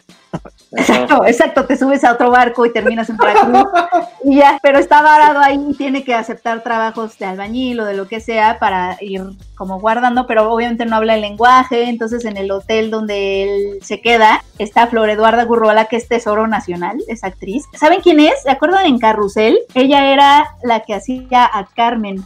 Carrusel. Sí, que, es, que, se, que se parece a Ale, se parece a Ale de niñas. Se parecen ah, un chingo. Un chingo se parecen. Se parecen un chingo. Es ella, Loredana Sí la han visto, amigos, en Carrusel de Niños, cuando era pequeña. No me acuerdo del personaje de, Carmen, pero si, si José dice que se parece a mí de niña es porque seguro es preciosa. Según yo, Muy bien. No, es mm. preciosa y, es una gran, gran actriz. Entonces, no habla el lenguaje y entonces ella le empieza a enseñar español y entonces en medio de esas clases de español ella se para y le empieza a no, no es tango, perdón, es danzón este danzón veracruzano. Eh, se para y, le empieza a, enseñar a bailar, o sea, a danzón, y, él así de, ¿por qué de pronto? Porque no sé si quienes han bailado danzón, en las películas hay un momento en donde las mujeres dejan de bailar y se abanican. Es, es un momento, es un momento de la, de la canción en donde sucede eso. Y él así de, ¿por qué? ¿Y aquí qué tenemos que hacer? Tenemos que mirar al horizonte, le dice Flor Eduarda Gurrola, aquí, y yo me abanico. Y él, ¿por qué? Así es, ya sabes, así es lo que tiene que pasar. Ay, no, está bella, bella. Buenísimo. Oigan, eh, antes de que te vayas, Penny, Flor Redonda nos manda un super chat y dice: Gracias por acompañarme en mi cierre. Soy contadora y escucharlos me relaja entre tantos números. Y me llevo de tarea los fines de semana sus recomendaciones. Bendiciones a los cuatro. Un abrazo fuerte. Muchas, muchas gracias, Flor. y a este, nosotros nos relaja saber que eres contadora y que creo que todos vamos a necesitar un contador pronto. Nos relaja mucho saber eso. Necesitamos un contador, un abogado y un médico. Bueno, muy bien. Entonces. Y un ingeniero. El médico es importante. El médico es muy importante. Ok, entonces a ver, Ale, es que ya no, ya me hice bolas. ¿Quién sigue? ¿Ale o Penny, muchas gracias por la lista. si necesitas o si te, puedes quedar. No, creo que ya voy a partir para, para, para ir a, eso. Y lo que más me gustó fue que no hablaste sobre Nomadland, no spoilereaste nada. No, no voy a, justo porque vi que no se había visto mucho, pero no más Ya sé, ya sé. Ya vendré ese momento solo... donde lo platicamos. Sí. Muy bien, bueno, pues ah, feliz Navidad, Penny. ¡Feliz Navidad! Muchos abrazos, los quiero mucho. Te queremos. Hoy nos vemos cada... No, voy a, este, bueno, ahí nos escribimos. Sí, ahí nos escribimos. Ahorita platicamos, Penny. Sí, sí, los quiero. Bye. Bye. Bye. Bueno, pues esa fue la lista de Penny. Vas en tu 4, Ale. Sí, es la 4, ¿verdad? Ok. En Creo mi 4 puse Woodwalkers. Ok, entonces ya estaba. Ya, ya, la platicamos, pero. La mía. ah, bueno, ok. Ok, ¿La, ¿la tuya, Josué, ya también pasó? No, no, pero es que se ha puesto, se ha Ah, puesto bastante chida la discusión en, en- en el chat. Y está padre que todos tengan como opiniones tan diferentes. De eso está, está bien padre, la neta. Qué bueno que, que por un tema así se haya hecho una discusión, pues padre entre, entre toda la, la audiencia. Y la 4, que justo alguien ha puesto, ay, es que la lista de Elsa está bien padre. ñe, ñe, ñe, ñe, ñe, ñe". Pues que el chiste es que también pongamos películas que todos hayamos visto, pues para poder Oigan, oigan. platicarlas. ¿Qué? ¿No es la 3? ¿No esta es la No, 3? 4. Ya me hice No, bolas. es cuatro. Oh, Ah. Bueno, ahorita, ahorita corriges. Deja que siga. Porque, porque, por ejemplo, mi 4 nadie más la vio, entonces es como, oye, este güey. O sea, no me, a mí en lo particular, no sé, no sé ustedes qué piensen, sobre todo la gente que nos está escuchando, que nos tocaba así, que había la lista así de BFI, ¿no? O de así de diferentes medios gringos, y es como, güey, no la hemos visto, ¿qué pedo? Sí. O sea, ahí me frustra mucho. Como por ejemplo, pinche Elsa vi que vio The Rocks, una película que tardé años en tratar de buscarla y ya la vio, yo no la he podido ver, pero ya sé dónde está. Y después dije, ¿para qué la veo si voy a ser la otra única persona que la, que la vio? Pero esa de la película que les digo que On the Rocks es de Steve McQueen, que es de mis directores también favoritos. Pero nada, esto era como contexto, porque no sé, eso es algo que a mí en lo particular me frustra un chingo. Que ver listas Pero- de películas que. Pero oh, sabes no, para qué? mí. Pero, pero sabes que, o sea, sí se valía en 2020. Porque No, no, la pero en verdad general, es que digo, todos. Sí, en general puede ser, Sí. pero por eso en esta ocasión sí hicimos esa regla de, de que no hay reglas, ¿no? O sea, todos estuvimos en el encierro, todos tuvimos que ver películas en los streamings, eh, usando VPNs, usando torrents, digo, la verdad. Y, y en otras ocasiones tú sabes perfecto que no metemos cosas que no se hayan podido ver de manera legal y fácil. Pero este año era muy sui generis y por eso entró en mi lista. Yo creo que por eso mi lista está tan, pues, tan loca, Sí. pues. Yo la Pero única que sí puse que esta. nadie más vio, Ajá. creo que ahí sí lo siento al- a, la gente, se llama Ujú. Apples, una película que pude ver en el Festival Ay, de Toronto. sí, no y que- de esa. O sea, y que de hecho para mí sí sería mi número uno del año, pero no la quise poner en número uno porque, insisto, Ah. si eres como este güey inmamable de, ah, es que yo vi en el festival y la vi, y es bien, no, pues no me. Pero está, está de bien huevas, bonita, sí, está de cierto. hueva ser ese personaje, pero sí, esa sería mi número uno. La puse en el, en el 4 de qué trata. Ahorita hablando hace rato de Charlie Kaufman, ¿no? Eh, hay una epidemia a nivel mundial, evidentemente, eh, que la gente se queda sin memoria. Entonces ya está preparado el gobierno para poder afrontar esta, pues, esta epidemia, al final de cuentas, esta pandemia, de hecho. Entonces eh, hay un hombre que de repente aparece se le acaba completamente la memoria y, él- y lo que hace el gobierno es que le pone diferentes, eh, como diferentes misiones para que la vaya recuperando y todo tiene que irlo tomando a través de fotografías. Entonces está como, es como retrofuturista porque sabes que estás en el futuro, pero todo lo grabas con, es con una grabadora, con un, una Polaroid. Entonces vas es lo que la película trata y muy al estilo de Yorgos Lantimos. Perdónenme la vida, no recuerdo el nombre del, del director, pero es su asistente. Era su asistente durante mucho tiempo. Ay, Entonces te es como es algo muy pausado, se retrata muchísimo ese sentimentalismo de que si veo este objeto es qué te va a recordar ese objeto. Y no sé qué te va a recordar, es qué vas a sentir al verlo. Se siente todo una parte muy psicológica, pero la forma en que está planteada, narrada, y vas viendo cómo prácticamente lo único que tenemos como seres humanos es tu memoria.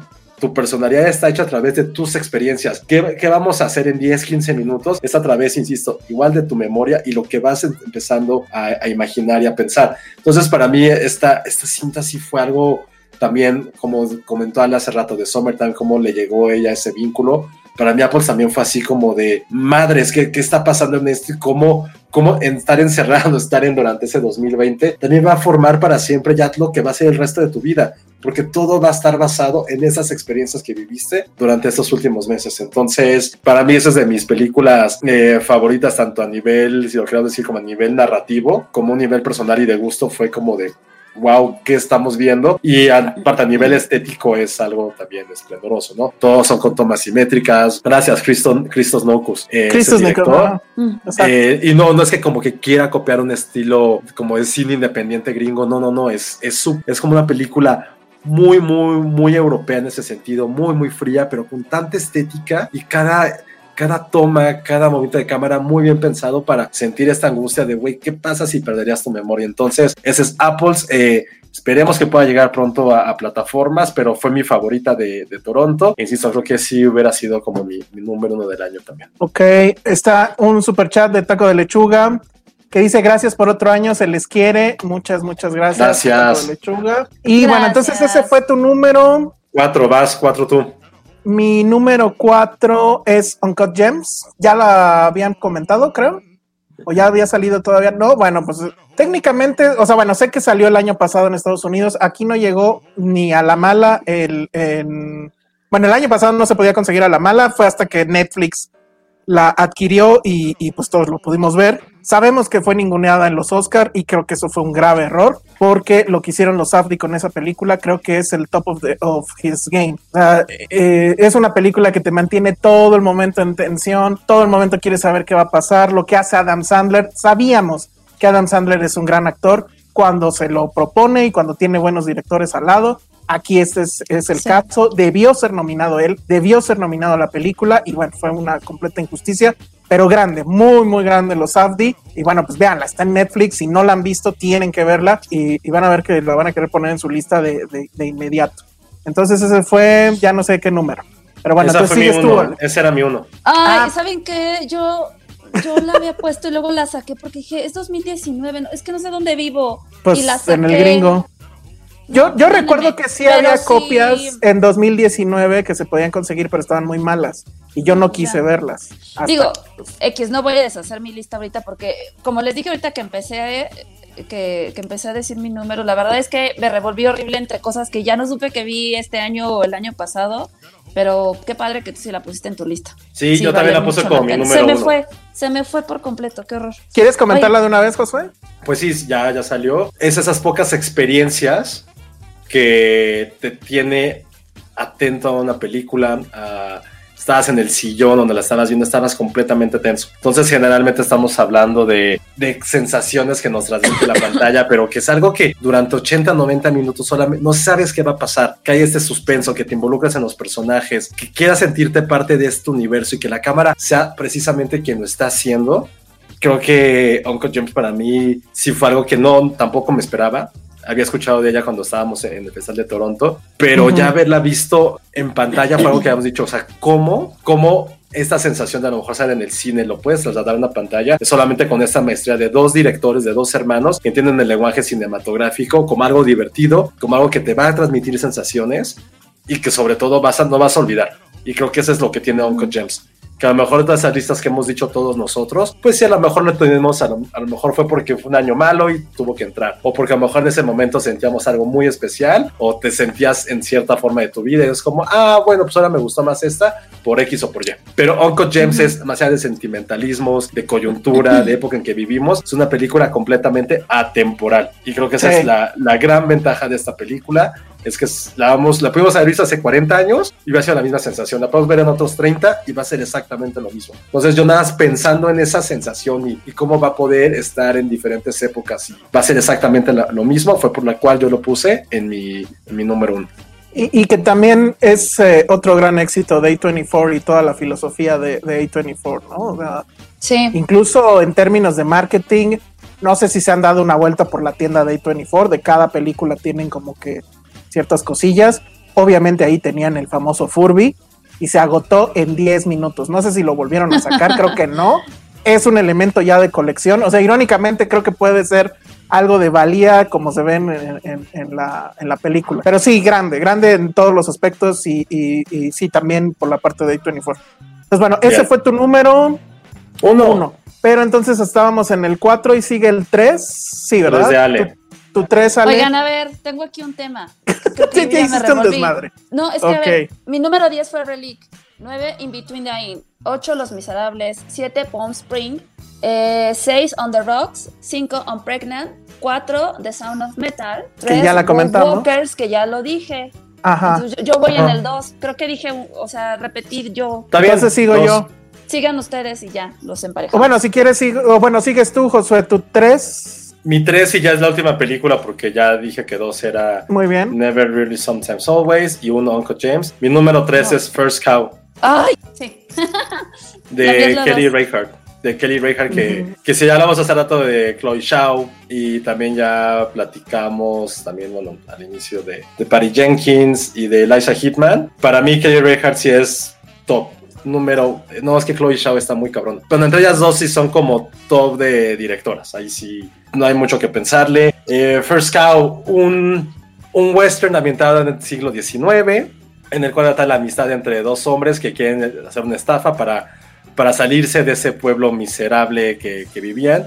Y en el cual todo tiene que ver alrededor de la comida y esta figura mítica de poder conquistar el oeste, ¿no? Entonces, eh, la película, pues sí, habla prácticamente de eso, pero tiene otra, otras capas, otras lecturas que hablan acerca de esta amistad entre hombres, la relación tan compleja en un género que es exageradamente masculino y cómo hay fragilidad en esa amistad entre dos hombres lo único que quieren es tratar de ser felices, que saben que es con el otro que está al lado de él, ¿no? Eh, la parte también de, la comida, de cómo eh, esta, esta, esta mezcla de sabores puede llevarte a otros lugares. Y a otros lugares me refiero también a esta forma simbólica.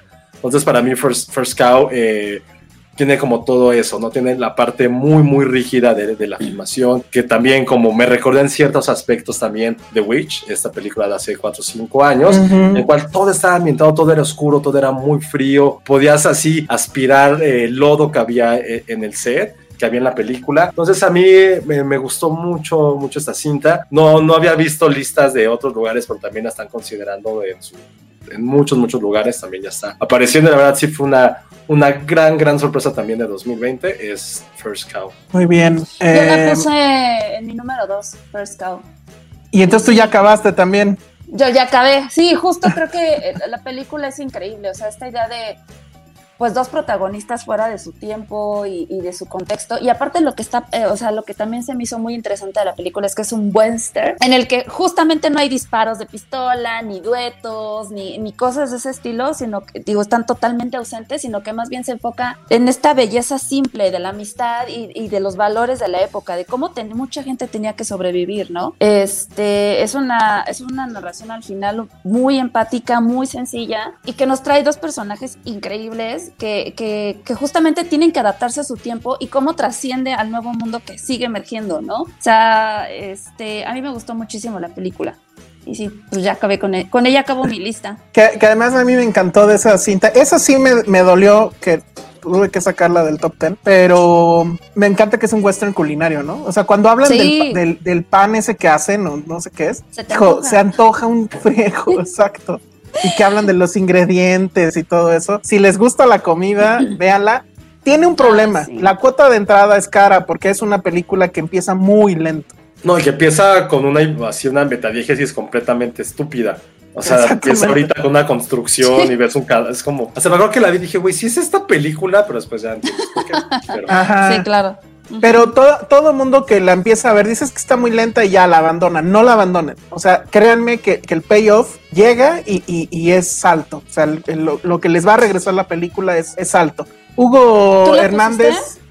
No la puse, te digo, sí, es, yo creo que estaría en mi once, haz de cuenta. Hugo Hernández le entra al super chat y nos dice: Este fin voy a ver las que aún no he visto de sus listas. Gracias por lo que hacen siempre. Feliz Navidad, feliz Navidad, Hugo Hernández. Feliz Navidad. Gracias. Y entonces, pues ya nada más me quedan a mí, ¿no? Uh -huh. Sí. Y entonces, ya, bueno, la que justamente acaba de mencionar, o acaba de mencionar Josué, Lovers Rock, resulta que eh, Steve McQueen, el director, no el actor, obviamente, pues está, tiene mucho tiempo libre, no sé, hizo una especie de serie de películas, cinco uh -huh. películas, todas tienen que ver con pues, la situación racial, etcétera, pero no las, he, no las he podido ver las cinco, pero sí me dio mucha curiosidad que la escuché mencionada en muchas listas. Esta sí es la única entrada de que sí fue, digamos, incepcionada en mi cabeza por, por otras listas que he, que he leído, pero tienen razón. Lovers Rock es una película que trata de una fiesta. Lo que vemos es eh, eh, Estados Unidos, no me acuerdo exactamente el estado, pero son los 60s o, se, o 70s tal vez, es reggae, el reggae clásico. Se ve desde que empiezan, están en una, eh, ¿cómo se llama? Están en una casa, en un departamento y empiezan a sacar los muebles, meten la consola para el DJ, eh, empiezan a hacer comida en la cocina, llega la gente, hay un tipo enorme que es el que está en la puerta para controlar y cómo llegan todas las chicas y llegan todos los chicos. Y lo que ves en la película es eso, es el desarrollo de una fiesta una fiesta que, pues obviamente les va a recordar alguna fiesta que han tenido ustedes casera, y toda la música de reggae, pero es reggae, insisto, o sea, no crean que es reggaetón, que eso es otra cosa, o sea, es, es una gran película de, es que no sé cómo describirlo, o sea, trata de todo y de nada, porque lo que ves, están, hay personajes y hay dinámicas entre los personajes y hay el ligue que hay entre ellos, pero en realidad todo es cómo se retrata la dinámica de una fiesta, desde que empieza, desde que están planeándola hasta que termina y, tú regresas a casa ya crudo, de madrugada, pero habiendo vivido no sé cuántas cosas. La música, el soundtrack, es muy impresionante. Les juro que van a estar todo el tiempo con el Shazam ahí checando cuáles son. Ya está la lista en, Spotify. Eh, maravillosa. O sea, me dio mucha nostalgia estúpida porque pues llevamos ya no sé cuántos meses sin poder hacer una fiesta y si es así de, híjole, ¿se acuerdan cuando había fiestas que podías hacer reuniones en tu casa y no pasaba nada? Entonces, ¿hay aguas locas en esa película? Sí, sí hay aguas locas. hay más que aguas locas. Obviamente pues, son los 60, 70, entonces todo el mundo está fumando. Sí, creo que lo único que se ve es mota, no recuerdo otras drogas, pero obviamente hay drogas. Eh, hay baile muy sensual, hay quien baila de a cartoncito de cerveza, todo, realmente todo lo que puede pasar en una fiesta creo que está ahí, o sea, desde el güey malacopa hasta eh, pues ya cuando regresas a tu casa, insisto, ya todo crudo y demás, todo eso viene en esa película, maravilloso, ¿eh? O sea, yo sí creo que es de sus mejores cintas. Siento que, la de 12 Years a Slave está súper sobrevalorada, ya comparándolo con, con esto. Me dicen que las otras, pues siento que sí, o sea, ya viendo esto y, viendo, y pensando en las que hizo antes, sí creo que está sobrevalorado. Las otras películas no las he visto, pero también tienen muy, muy buenos comentarios. O sea, todas tienen un ranking muy alto. Me, muero por verles si las estuve busque y busque y busque. Y hay otra que quiero ver que se llama Rocks. También es británica. De unas mm. chicas de preparatoria en Londres. Ah, sí sé cuál es. Sí, no, no, la, no la he podido ver. Pero esta sí se las recomiendo muchísimo. Véanla como puedan. Eh, you know what I mean. Porque sí, quién sabe. O sea, en Estados Unidos sí está en Amazon. O sea, si tienen la VPN y entran en Amazon, ah, ahí está. Qué ok, ya, listo. Exacto. Pero aquí no sé por qué. Otra vez, o sea, ya sé que mira, Amazon, te queremos un chingo, pero haznos caso. es más, deberías de hacer un podcast de tus estrenos y tal vez nosotros podríamos hacerlo y no sé, háblanos. Ok, entonces Lovers Rock fue mi número tres. Mi número dos es un. Mi número dos y mi número uno son documentales. Mi número dos es. Sí, es la película que más me emocionó de la. Es un documental que se llama Leap of Faith, que es una conversación, una masterclass de William Friedkin explicando cómo es que hizo El Exorcista. Y créanme que no he disfrutado, en el año no disfruté otra cosa más que esto. Porque. Saludos, Pati. porque créanme que, o sea, si son fans del Exorcista, eso les va a encantar. Pero si les gusta el cine y, les gusta y son fans de la teoría del autor, bueno, este hombre te platica cómo el exorcista en cierta forma fue una forma de, él imponerse ante todas las vicisitudes que se veían alrededor. Y cómo él, con puro instinto, determinó que la película tenía que ser así a pesar de lo que le decían todos. Entonces, por ejemplo, vemos cosas como que en el momento en que los padres están ahí en, el exorcismo. Eh, Max von Sydow no lograba la escena. Entonces, para la, para la, filmación, va con Max von Sydow y le dice, a ver, ¿qué necesitas? Te traigo este... Eh, ¿cómo se llama? Ingmar Bergman para que saques la escena o qué. Así, de ese calibre es este director, ¿no? Y el otro le dice, no, espérame, es que eh, sí lo voy a lograr, no sé qué. Dice, ¿cuál es el problema? La verdad es que el problema es que yo soy ateo, no creo en Dios. ¡Wow! O sea, ustedes hubieran pensado eso de después de ver a Max von Sydow como un cura y él y el, y el mismo Friedkin le dice, oye, pero tú interpretaste a Dios. No me acuerdo qué película. Dios, sí, pero era el Dios humano, era Cristo. No creo en Dios. Entonces, ese tipo de cosas, cómo decidió la música, cómo decidió que empezara la película en esta secuencia larga que es en Irak, me parece. Todo eso lo cuenta, lo cuenta de una manera muy fácil, muy dinámica. Toda una masterclass sobre qué es hacer cine que mi conclusión es hacer cine cuando eres un director de ese tipo es tener fe en ti e imponer tus ideas, no importando qué. El tipo, por ejemplo, yo creo, además si te das cuenta que esta película no podría haber sido del exorcista, no podría haber sido en esta época, porque ya lo hubieran cancelado al tipo. O sea, el, el cuate para generar las, las, las emociones de, de sorpresa de los actores, lo que hacía era que tenía una pistola en el set cargada. Y entonces cuando No, quería que alguien brincara, sin decirle nada, disparaba al aire. Y entonces eso es lo que se ve en la película. Vean todas esas escenas donde alguien brinca o algo, es por eso, porque este güey traía una pistola. Cosas No que ahorita serían totalmente reprobables. Tom Cruise le gritaría. Ajá, exacto. Seguro. Ahora, esta sí es de verla a la mala o verla a la mala. Al parecer va, va a llegar a este festival, ¿cómo se llama? El de, el de terror que es por estos días, mórbido Ah, o mórbido. macabro. Bueno, No, Al parecer- ¿no? Bueno, e- en ese va, al parecer va a estar. Entonces, chequenlo por ahí, pero sí fue completamente a la mala porque creo que esto era, no me acuerdo si era de Hulu o de algún otro canal, pero maravilloso. O sea, si les gusta el cine, en serio, véanla. Si les gusta El Exorcista, es un must. Ese fue mi número dos. Y mi número uno es un documental que está en Netflix. Es un documental que está en Netflix que se llama Dick Johnson is Dead. En un año como este, 2020, la verdad es que creo que ha sido inevitable que todos pensemos en la muerte. Y yo creo que ya, desgraciadamente, también ha sido inevitable que conozcamos a alguien que ha perdido algún ser querido por, por el COVID. ¿De qué trata esta película? Es la directora haciendo un documental sobre su padre que está ya bastante, o sea, es de edad avanzada, pero todavía camina, coordina, etcétera. Pero ella sabe que ya son sus últimos años, tal vez. Y en vez de estarse preocupando por, o sea, sí lo cuida obviamente, pero, pero en vez de estarse preocupando por cómo va a morir y estar en esa angustia, ella decide que lo más inteligente por hacer es filmar una película sobre todas las posibles formas en las que él puede morir. O sea, es un poco un dumb ways to die, pero lo estás haciendo con tu papá. Y entonces se ven estas escenas donde él va por las calles de Nueva York caminando, el señor, y le cae encima un aire acondicionado de esos que están así afuera del- de las paredes, y, y lo ves ahí desangrándose. Eh, ves cómo va caminando igual y, va un cuate como en las caricaturas, va un cuate cargando una viga, se voltea a ver una chica guapa y a él, pum, le cortan la cabeza. Hay otras escenas donde ella eh, contrató un estudio así enorme y donde se ve como él llega al cielo y baila con su esposa. Entonces hay unos bailarines reales y hay una bailarina que trae un cardboard con, su, con la cara de su esposa y bailan. Es increíble. O sea, porque sí es justo en un año donde pues ha estado marcado por la muerte.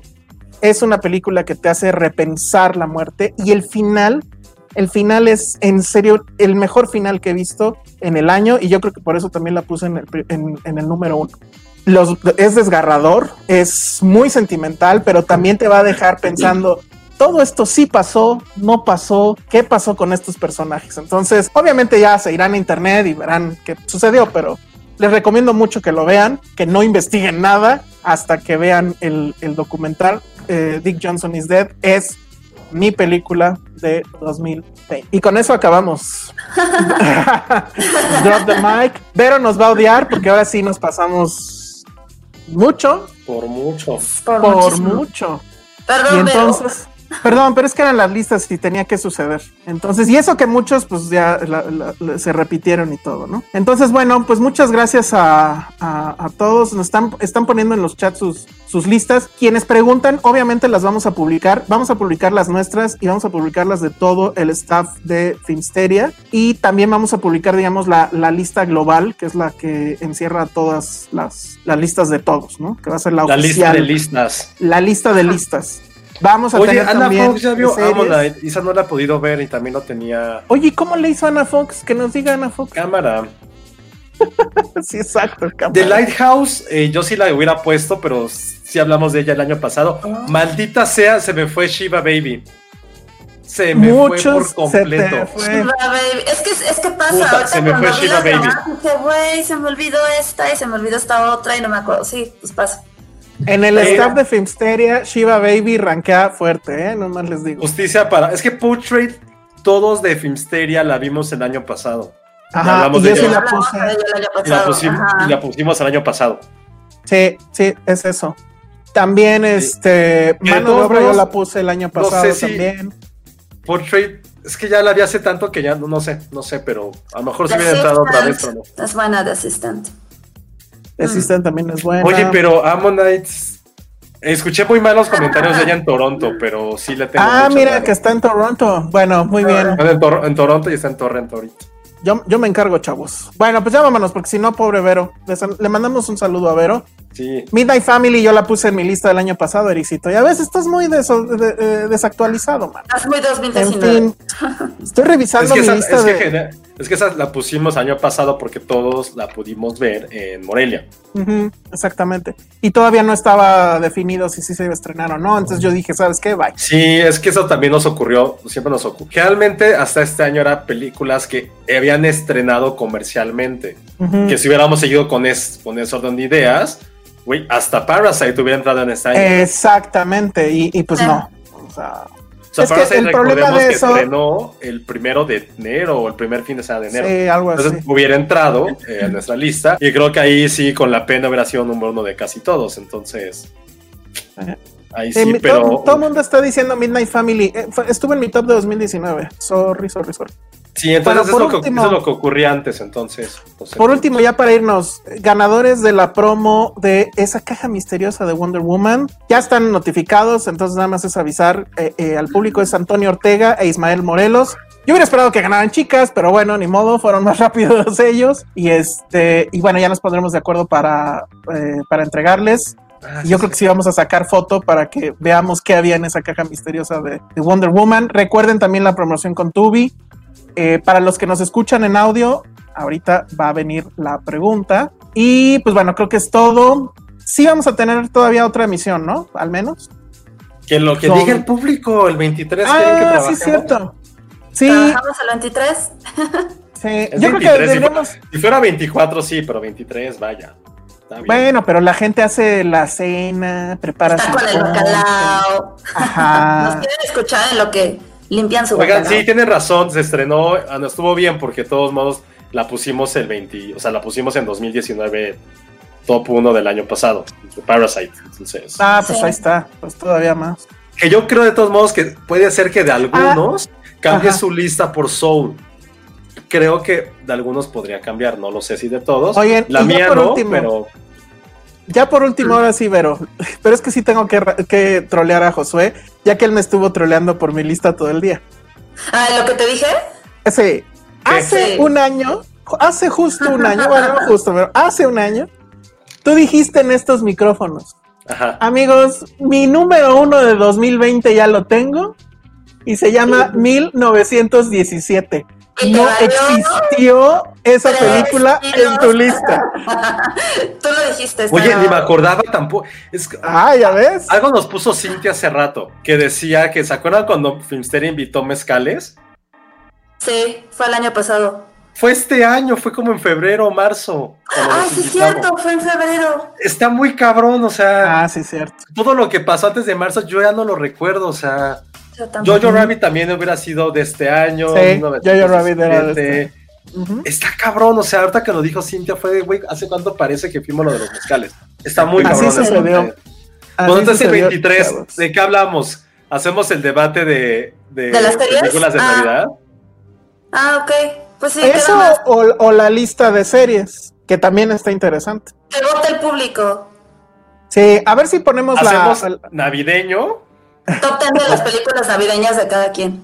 de lo que sea, porque nada más ya tengo más argumentos para decir por qué Die Hard no es película navideña. Otra tengo, otro nuevo, tengo un nuevo argumento. Amigos, por Eh, cierto, para celebrar la Navidad como se debe, Die Hard ya está en oferta ahorita en Apple TV, en glorioso 4K. Está en 80 pesito, cómprenla, véanla en Navidad como debe de ser, claro que sí. Bueno, ahora sí ya vámonos porque pobre Vero. Redes sociales, Ale. Arroba Ale Kazagi.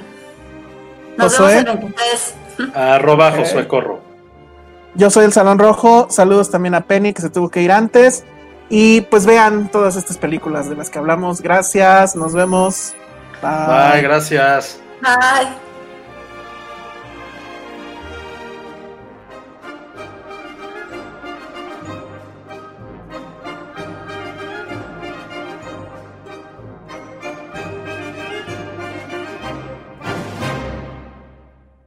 Y si están aquí es que se quieren ganar una tele de 40 pulgadas que está regalando Filmsteria y Tubi. Y lo que tienen que hacer es Supongo que ya tienen todas las preguntas que hemos estado dando en las redes sociales. Tienen la pregunta que dimos en este episodio, la dimos desde el miércoles cuando salió en vivo y obviamente lo pudieron escuchar en esta transmisión en audio. Así que lo último que tienen que hacer para ganarse esa televisión es ir a tubitv.com, ponerlo en su computadora y tomarse una selfie de tal forma que de fondo salga la página de tubi.com, tubitv.com. Nos mandan esa foto adjunta a las respuestas de las preguntas que hemos estado haciendo desde el miércoles para acá en todas nuestras redes, en Facebook, en Twitter, en TikTok, en, YouTube, en la transmisión en vivo y la eh, foto que les estamos pidiendo, adjuntan todo y lo mandan a contacto arroba filmsteria.com. La primer, el primer correo que llegue con las respuestas correctas y esta foto se lleva a la tele para que en 2021 siga viendo cine desde su casa, porque la cosa creo que va a seguir igual de mal en 2021. Entonces, repito, lo que tienen que hacer es entrar a tubitv.com, tomarse una selfie de tal forma que se vea que están viendo tubi.com, mandan eso, sus respuestas, contacto arroba filmsteria, el primero que lo haga o la primera que lo haga, se lleva esa tele. Mucha suerte a todos, feliz Navidad,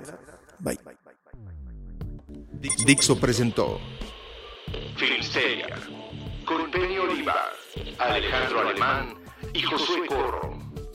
La producción de este podcast corrió a cargo de Verónica Hernández. Coordinación de producción, Verónica Hernández. Dirección General, Dani Sadia.